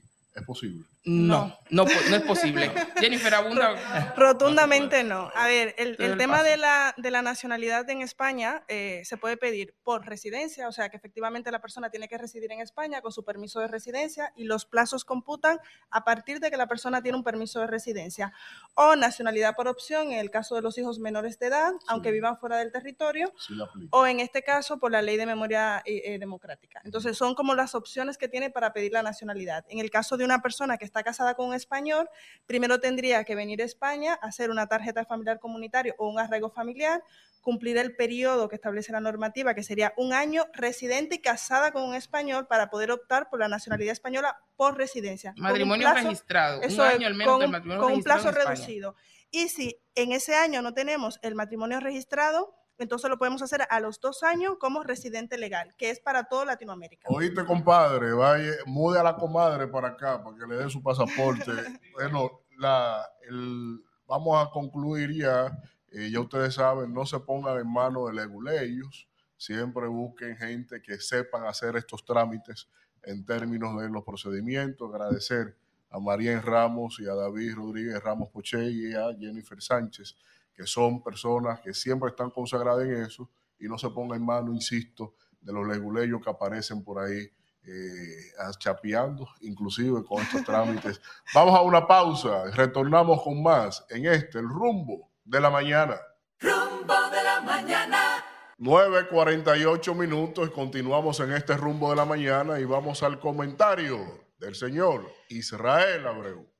Muchas gracias, Víctor. Muchas gracias a todos mis compañeros profesionales extraordinarios, todos. Y claro, como no, a quienes nos escuchan a través de la 98.5 en todo el distrito y el Gran Santo Domingo y a través de la 101.1 Premium para toda la zona del Cibao. Miren, mientras caminaba por las calles de Madrid, acompañado de Alfredo de Dios de la Cruz, el príncipe del pueblo de Galilea, resulta que hace unos días lo veo inquieto y en ese momento se le ilumina la cara y me dice, pero de por Dios, Israel, ¿y cómo es posible que República Dominicana, pues primero España, que tuve la oportunidad de entrar al periódico y veo que aquí hay una relativa recesión económica, pero sin embargo eso no se siente en las calles por el dinamismo que se ve. Ese dinamismo se siente en todos los restaurantes, en todas las esquinas. El español o el turista de cualquier nacionalidad latinoamericano o de cualquier parte del mundo de Europa, caminando en las calles, gastando dinero a cualquier hora de la noche. ¿Fue así o no fue así, Alfredo? No, y lleno de muchos restaurantes en cada esquina, bares, restaurantes. Las tiendas llenas, todo el Todo mundo gastando dinero. Yo no sé qué Y crisis. España está en una recesión. ¿Qué crisis es esta? Me, me dice el príncipe de Galilea. Y entonces me lo contrasta con lo que pasa en República Dominicana, una economía que nos la están vendiendo como que ha estado creciendo eh, de manera constante a ritmo de un 5, un 6 y hasta un 7% en algunas oportunidades. Sin embargo, vemos calles desoladas, tristes y que parecen cartones de huevo en sentido general. El hecho es, mi querido Alfredo, que todo esto se debe a la falta de equilibrio en la distribución, en las distribuciones de las riquezas que genera un país. Empezando primero, Alfredo, por el ingreso per cápita, que en promedio estima el Banco Central que es para cada uno de los dominicanos, en función de ese Producto Interno Bruto que se generó durante el año de estudio, vamos a suponer los últimos 30 años de la economía de República Dominicana. Al cierre del año 2022, el ingreso per cápita del dominicano, al decir del Banco Central, y en moneda de euro, en euros específicamente, fue de 9.706 euros. Sin embargo, el ingreso per cápita en promedio del español fue de 30.300 euros, lo que significa, primero, el volumen de la economía española desde el punto de vista de su productividad y la distribución de esa riqueza en términos equitativos. Porque resulta que en República Dominicana no es verdad que todos los dominicanos ganan 9.900 euros. Usted que me está viendo y dirá, pero ¿y dónde están los casi 10 mil euros míos que yo debo ganarme al año? Que eso es el equivalente a más o menos 50 mil pesos mensuales. Pues lamentablemente no es así. Aquí todos estamos claros, los que nos están viendo, que en promedio el 65% de la población activamente laboral en República Dominicana gana menos de 30 mil pesos. Y la otra diferencia de quienes laboran de manera informal tienen que salirse a buscar como pueda y resolver como puedan en el mes, porque también están por debajo de ese rango en materia de informalidad. Entonces, por otro lado, dos economías totalmente diferentes. ¿Por qué? Porque primero, empezando por el buque insignia de nuestra economía, que es el turismo. Si comparamos la calidad del turismo que recibe España frente a la calidad del turista que recibe República Dominicana, pues dista mucho. El usted quedarse aquí en España una semana, de manera específica en la ciudad de Madrid, usted no puede venir con menos de 5 a 6 mil euros mínimo. Repu- a República Dominicana, usted con mil, mil cien euros, usted se pasa una semana con todo incluido. Oiga bien, usted viene aquí a Madrid una semana y usted tiene que disponer por lo menos de entre 5 a 7 mil euros para usted poder hacer un turismo medianamente decente, no un turismo premium. Lo que significa eh, el abismo que hay entre el tipo de turismo que se hace en un país y otro. Lo que resulta entonces que quienes forman parte de esa industria sin chimenea que es el turismo, pues tengan salarios más dignos aquí en la economía española, mientras que en la economía dominicana rozamos el lindero de la mediocridad en cuanto a salario se refiere. Esto que yo les acabo de decir sobre las diferencias salariales entre España y República Dominicana eh, fue publicado recientemente por Bloomberg y lo podrán encontrar en mis redes sociales, pues lo acabo de, colgar en arroba Israel Abreu. En toda la región de América Latina, que somos 33 países, República Dominicana es el tercer país con el salario más bajo de la región. Solamente por delante de nosotros está Venezuela, luego Argentina y posteriormente República Dominicana con 243 dólares de salario mínimo. Entonces ya vemos, ¿verdad? Ahora desde el punto de vista de la industria, de la agroindustria y de la agricultura, aquí vimos al embajador hace un momento hablar de que un dominicano, ¿verdad? Tenía cosechas de aceitunas y que era un gran empresario de ese sector, que es un sector agrícola, pero que resulta que aquí en la economía española el sistema está creado para que ese agricultor pueda industrializar ese producto, pueda empacarlo, pueda abastecer el sistema económico español y también exportarlo. Entonces, definitivamente, mi querido Alfredo, eh, a pesar de que la economía española eh, en promedio no ha alcanzado un 3% anual en su crecimiento económico, el efecto de promover la productividad, de, de promover un turismo premium de calidad también y frente a las políticas públicas que se han tomado durante los últimos 20 años, pues han creado ese abismo en términos económicos que podemos notar al visitar las calles de Madrid. Hasta ahí, Isidro. Rumbo de la mañana. Bueno, regresamos en este rumbo de la mañana cuando son ya las 10 de la mañana en Santo Domingo y las 3 de la tarde en España.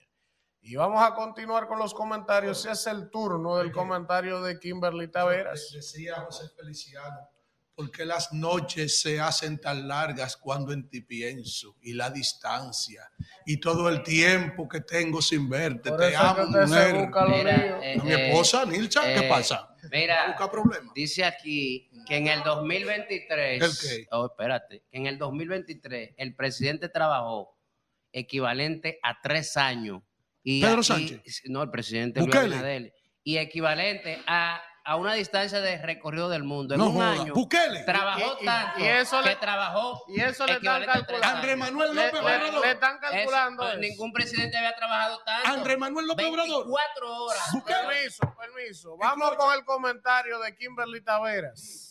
Nada, señores, agradecer una vez más a esta institución que nos ha recibido y nos ha permitido transmitir desde aquí una experiencia muy bonita.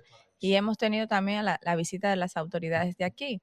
Eh, pues nada, después de resaltar eso, quiero hablar un poco sobre el Premio Nacional de la Juventud que anoche se fue celebrado en la ciudad de Santiago, en la hidalga ciudad de Santiago, dándole valor también un poco a los jóvenes de esa ciudad que durante años reclamaron que el pueblo, el premio fuera llevado y movido de ciudades en ciudades, porque solamente se quedaba en la provincia de Santo Domingo. Y así se hizo. Y fue una ceremonia muy bonita donde tuvieron la participación varios actores de la vida nacional. La vicepresidenta estuvo allí, estuvo también el ministro del Ministerio de Ciencia y Tecnología, la MESID, eh, Franklin, entre otros. Yo quiero resaltar que de los 11 premios, de los 11 premios más destacados, ocho de los galardonados, en este caso de las galardonadas, fueron mujeres. Y esto es algo muy importante. Quiere decir que la mujer dominicana se está destacando mucho y no solamente en su edad madura y adulta, sino también en la juventud. Quiero, por ejemplo, destacar la participación de algunas. Si puedes, Claudia, colocármela eh, ahí en la imagen para que la gente también vea cuáles fueron esos jóvenes premiados según manda la ley 49200 que crea el Ministerio de la Juventud, también manda a hacer el Premio Nacional de la Juventud. Ahí vemos a Taina Almo- Almodóvar, de aportes a la comunidad dominicana en el exterior, ganadora. Ella es de la Romana. También vemos en la categoría de liderazgo político de Bauruco, Olfani Méndez, diputada nacional. Ahí vemos ahí también está Taishay Legros, ganadora del mérito estudiantil preuniversitario de la provincia de Santo Domingo. También vemos a Karina Álvarez, eh, ganadora del desarrollo empresarial y emprendimiento en esa categoría de Santiago. Santiago se llevó ese premio, estaban ellos muy contentos con esa premiación. Y de La Vega, en la categoría de preservación, fomento a los recursos naturales, Ana Javier. Y otras que ya ustedes van a tener la oportunidad, si buscan la noticia, de leer. Y a veces la gente dice, no, pero ¿para qué un premio nacional de la juventud? ¿Se gastan el dinero en eso? Pues sí, la juventud dominicana debe ser incentivada. Y a partir de ayer, Día Nacional de la Juventud, pues ya hay una convocatoria del MESID, del Ministerio y de otras instituciones también que se han coordinado para aperturar esta convocatoria, pero la primera que salió a promoverlo fue el MESID una convocatoria para becas internacionales a propósito que nosotros estamos transmitiendo desde Madrid, España, el tercer país, España, con mayor migración dominicana. Yo creo que es importantísimo eh, destacar la labor que se ha hecho en este gobierno con el tema de las becas internacionales. Mire, cuando a un joven se le da una beca internacional, y creo que ha sido poco difundido, que es algo que yo le he criticado mucho eh, a las políticas públicas del gobierno. Si hacemos algo, debemos difundirlo en todas partes para que muchos jóvenes puedan aprovecharlo, porque yo he escuchado mucha gente diciendo que no hay oportunidades, que no hay esto, que no hay lo otro, cuando están todos los programas de la juventud allí. Por ejemplo, este tema de las becas internacionales. Al joven que usted le da una beca internacional, usted le cambia la vida. Hay muchos jóvenes que tienen una beca internacional que nunca en su vida habían tenido la oportunidad de salir del país, que lo único que conocen es cómo funciona la estructura socioeconómica de República Dominicana, que de, dicho sea de paso, no somos el mejor ejemplo porque somos isleños, compartimos una isla con Haití. Eso, ¿Usted sabe cuáles son los, pocos países que están en esas condiciones en el mundo? Son muy pocos. Y poder convivir en países como España, eh, Estados Unidos, otros, pues le da a los dominicanos una visión continental y le ayuda a entender la política y también la conducta de una manera diferente, a conocer nuevas oportunidades. Y esto no es tampoco motivándolo a que se queden, claro que no. El mayor porcentaje de los estudiantes que vienen a hacer su maestría o, o una carrera de grado o hasta doctorados no se quedan, retornan al país con mayores compromisos, pero sí hay muchos que eh, cuando están cursando sus carreras le ofrecen oportunidades laborales a los países, en los países donde están cursando sus carreras. Y así tengo una amiga aquí que está con nosotros, Jennifer Sánchez, abogada de profesión, que cuando estaba cursando sus estudios, pues el gobierno español le ofreció una oportunidad de trabajo y gracias a Dios ha podido desempeñarse como profesional y eso significó una oportunidad valiosa para ella y así para muchos otros jóvenes que tienen una historia de éxito en el país. De manera que yo quiero más que nada hoy hacerle una invitación a todos los jóvenes que nos están escuchando, a los padres y a todas las personas que conocen de algún joven que pueda aprovechar estas oportunidades que está dando tanto el Ministerio de la Juventud como el Ministerio de Educación, Ciencia y Tecnología, la MESID, y otras instituciones eh, educativas que hay en el país para formarse y para formarse fuera del país. Gracias, Isidro. Rumbo de la mañana. Bueno, regresamos en esta transmisión desde el Instituto, la Universidad Ortega Marañón en Madrid, España, en el tercer día de transmisiones de esta, eh, este viaje que hemos realizado con el rumbo de la mañana para España y estamos aquí. Ha cumplido su cometido. Oh, ha valido la pena. Mira, a propósito de eso, eh, agradecer a nuestro colega y hermano, sobre todo viniendo de él, que es un joven ¿Quién que es? nos ha, eh, vamos a decir, que Distinguido. distinguido, pero que es una figura prominente de- Excelsa. de la comunicación dominicana. el Del hermano- patio. El hermano Bolívar Valera. El boli. El boli que... eh, Con virtudes y defectos, es mi amigo. Ahorita emitió un tuit felicitando a todo el equipo del Rumbo de la Mañana por la calidad de la transmisión que hemos estado haciendo desde España y dice que lo único malo fue que lo dejamos. ¿Y usted sabe lo de Johnny Vázquez? dando cátedra. ¿Usted sabe lo de. Johnny Vázquez? Escribió de que qué hígado. Johnny, Johnny Vázquez. Usted sabe cómo es. Qué. Vamos con el comentario del príncipe del pueblo de Galilea. Adelante. Aprovechen que estoy entre ustedes. No, no, no desaprovechen la oportunidad de haberme conocido. Qué. Al príncipe del pueblo de Galilea, gracias a todos los dominicanos de aquí y de allá, que todos los días, cuando marcan las 6 de la mañana, porque empieza el hermano Carlos Peña, hasta las 10.30, ah, y en la receta, eh, la receta no, eh, eh, cátedra médica, que nos llamó ayer el profesor, el amigo Amaury, Ajá, ¿qué incómodo, el, eh, o la envidia matándolo también. Ajá. Sí, a Mauri García. Oh, pero ¿y qué envidia es? ¿Y qué es lo que dice el doctor? Profesor, envidia con el rumbo. Sufran, mediocres, malditos, apandillados, agavillados, para descanse a Loro Alberto. Miren, ustedes saben que uno está pendiente aquí a todo lo que está pasando en nuestra patria, porque indiscutiblemente y lamentablemente hay que regresar.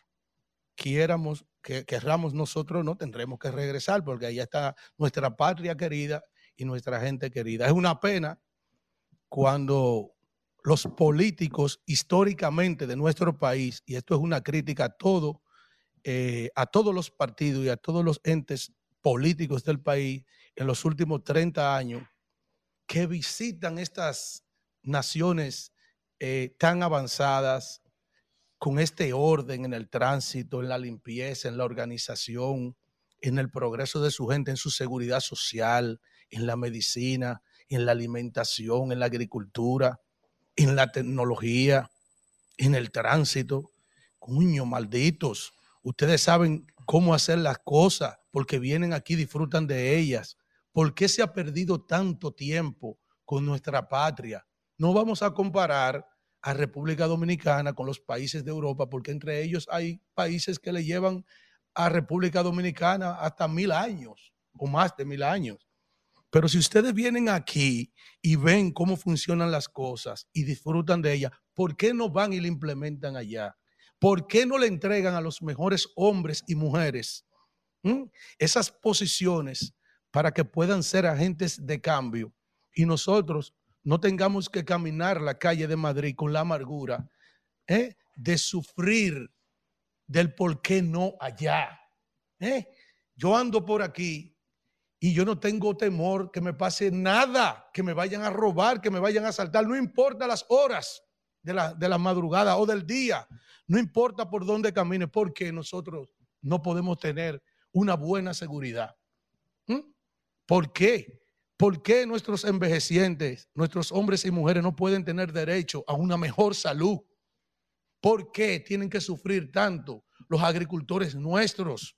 ¿Por qué la justicia, los cuerpos armados? ¿Por qué la Policía Nacional nuestra no puede tener rasgos y características del primer mundo? Porque gastamos cientos y miles de millones de pesos todos los años. Yo me voy con ese dolor. Yo sé que no tenemos que comparar, pero ustedes vienen aquí y ven lo que pasa en naciones como estas, los avances institucionales. ¿Por qué? Aquí no se ha ido la luz ningún día en la mañana de ayer. Amanece República Dominicana con que un poste de luz se está quemando en la Rómulo Betancourt. Un accidente por Bávaro, otro accidente de tránsito por allá, por el Cibao, por aquí, por San Cristóbal, por la 6 de noviembre, por todo un desastre tenemos de país y nosotros tenemos que cambiar nuestro país. Los muchachitos de aquí van a la escuela sin problema, ya se entran a trompar. Y cuando yo critico eso, me dicen, ¿y tú no lo viste cuando chiquito? Pero tenemos que avanzar como país. Tenemos que avanzar como país. Y eso es un dolor que yo tengo.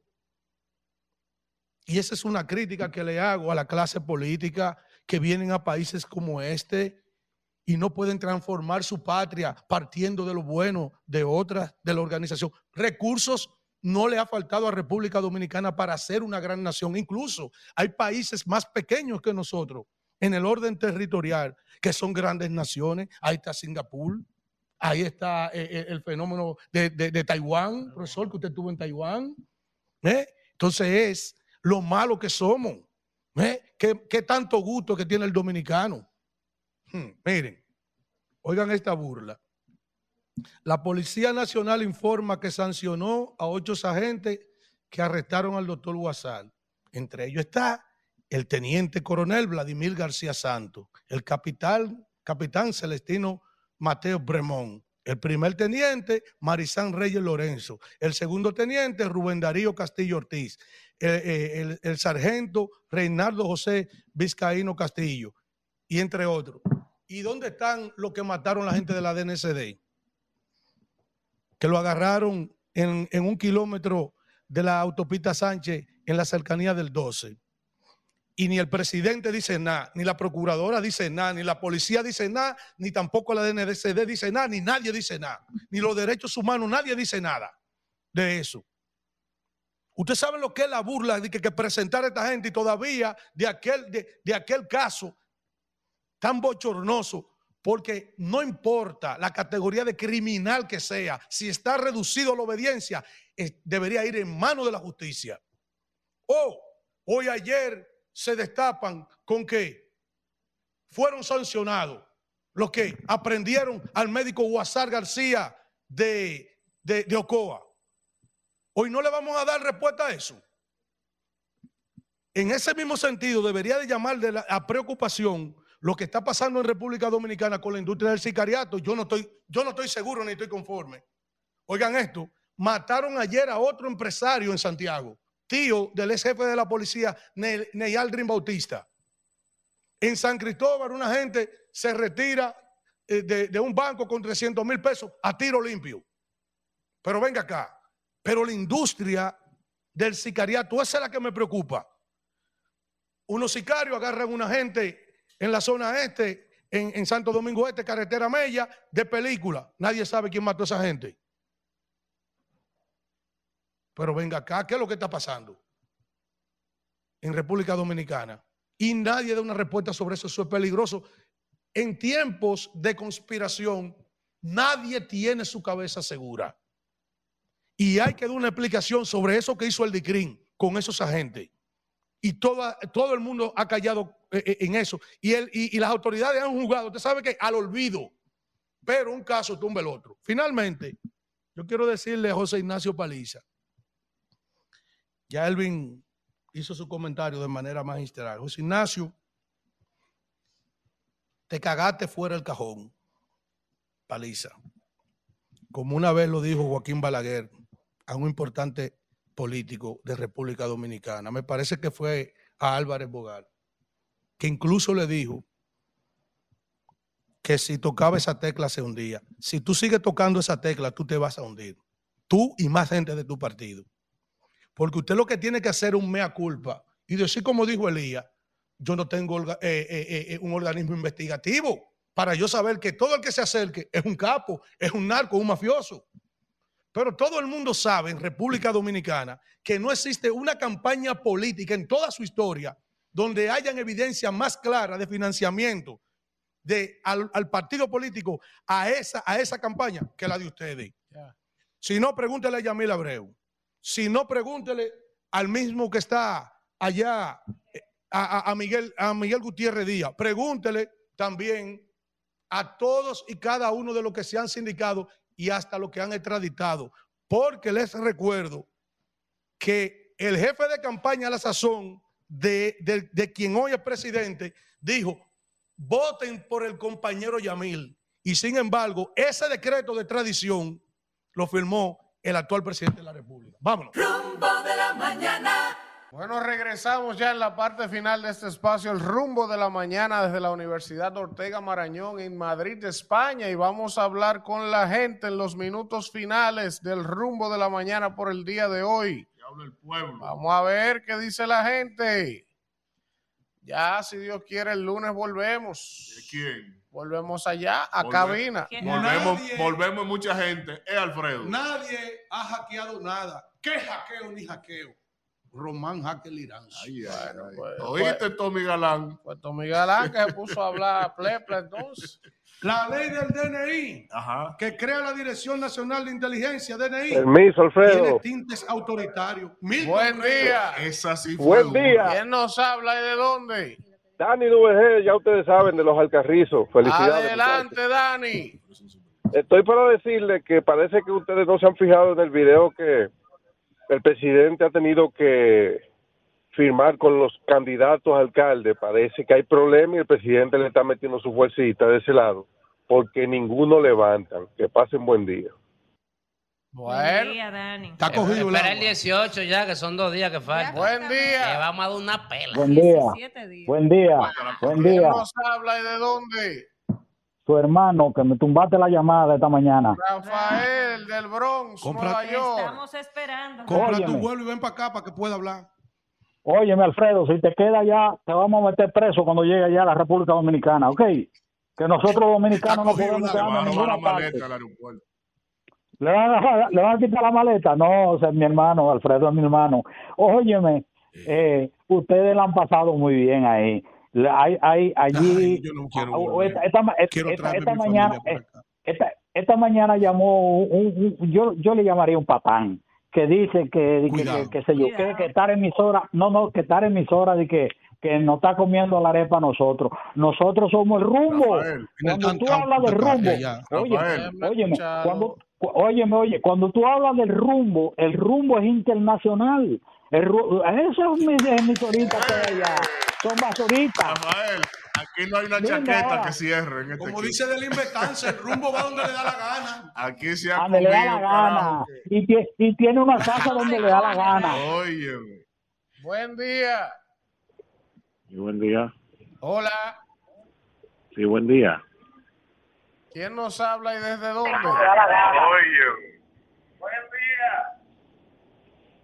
Baja el radio. Salió huyendo eso. Sol, aprovechar que, que el doctor saludara al doctor. Ah, sí. Juan José Profesor, definitivamente. Déjame hacer un Buen- llamado a buen día, rumbo a la mañana. La gente.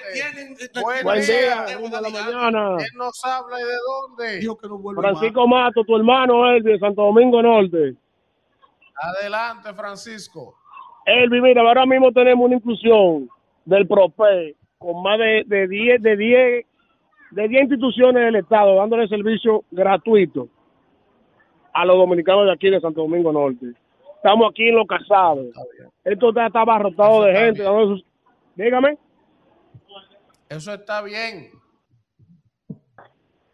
Buen día. Buenos días, Rumbo. Hola. Ileana. Hola. Hola, Ileana de Maimón. Maimón, saludos Sí, a buenos Ratatoa. días. Y buenos Buen días. día. Sí, ¿Cómo están ustedes, muchachos, por allá? ¿Todo bien? Bien. Bien, bien. Sí, Eli, para hacerle una pregunta al equipo. Entonces quiere decir que Parisa cantó como gallo y puso como gallina.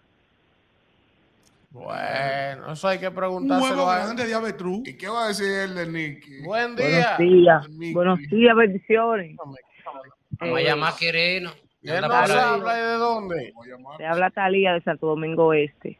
Eh, Adelante, Talía. yo quiero resaltar algo, que nosotros los jóvenes estamos con el presidente Luis Abinader, le vamos a dar su apoyo ahora para el 18 de febrero, que él nos ha dado muchas oportunidades en Infote y eso, y me- a mí me dieron una beca para estudiar en la universidad, y yo estoy muy agradecida con él, los jóvenes estamos con el presidente Luis Abinader. Gracias. Ahí está. Cuatro más. Buen día. ¿Quién nos habla y de dónde? Muy buenos días, pero oye, nuestro presidente Luis Abinader ha dado un jonrón en el sector salud, pero es que él viene dando jonrón tras jonrón, por eso es que ganaremos. Y Diva Astacio, tú sabes, va para arriba. Bien. ¿Quién nos habla y de dónde? Le saludo a Dios Atasio. Sí, sí, bueno. Hola. Yo, yo según ¿Quién veo nos habla y de dónde? Háblame. Hola, Mire. Melqui del Ensanche La Fe. todo, todo bien. Mire, yo según estoy viendo esta encuesta y se gasta tanto dinero en elecciones, pero ya el PRM está ganado. ¿Para qué hacer elecciones ni congresuales, ni municipales, ni presidenciales? Que Se cayó. Yo estoy de acuerdo. Señores, gracias, gracias por haber estado con nosotros. Si Dios lo permite, mañana nos reencontramos en otra transmisión desde el restaurante 809. ¿verdad? El 809, Aquí en estaremos mañana, Madrid, el así que 809. mañana es nuestra última transmisión Eh, por este viaje desde Madrid. Vamos con codo Eh, pollo, si codo Dios- pica pollo. mañana- Anuncia el codo próximo país, director. ¿Cuál es el próximo plátano, país? Yo exhorto, Vámonos yo- para Venecia, del agua. Yo le exhorto a las autoridades migratorias, las autoridades migratorias españolas que mañana se apersonen por la zona del restaurante para supervisar que el príncipe Yo no vaya del de programa fuga. y Yo. Rumbo de la mañana. Rumba 98.5, una emisora RCC Media.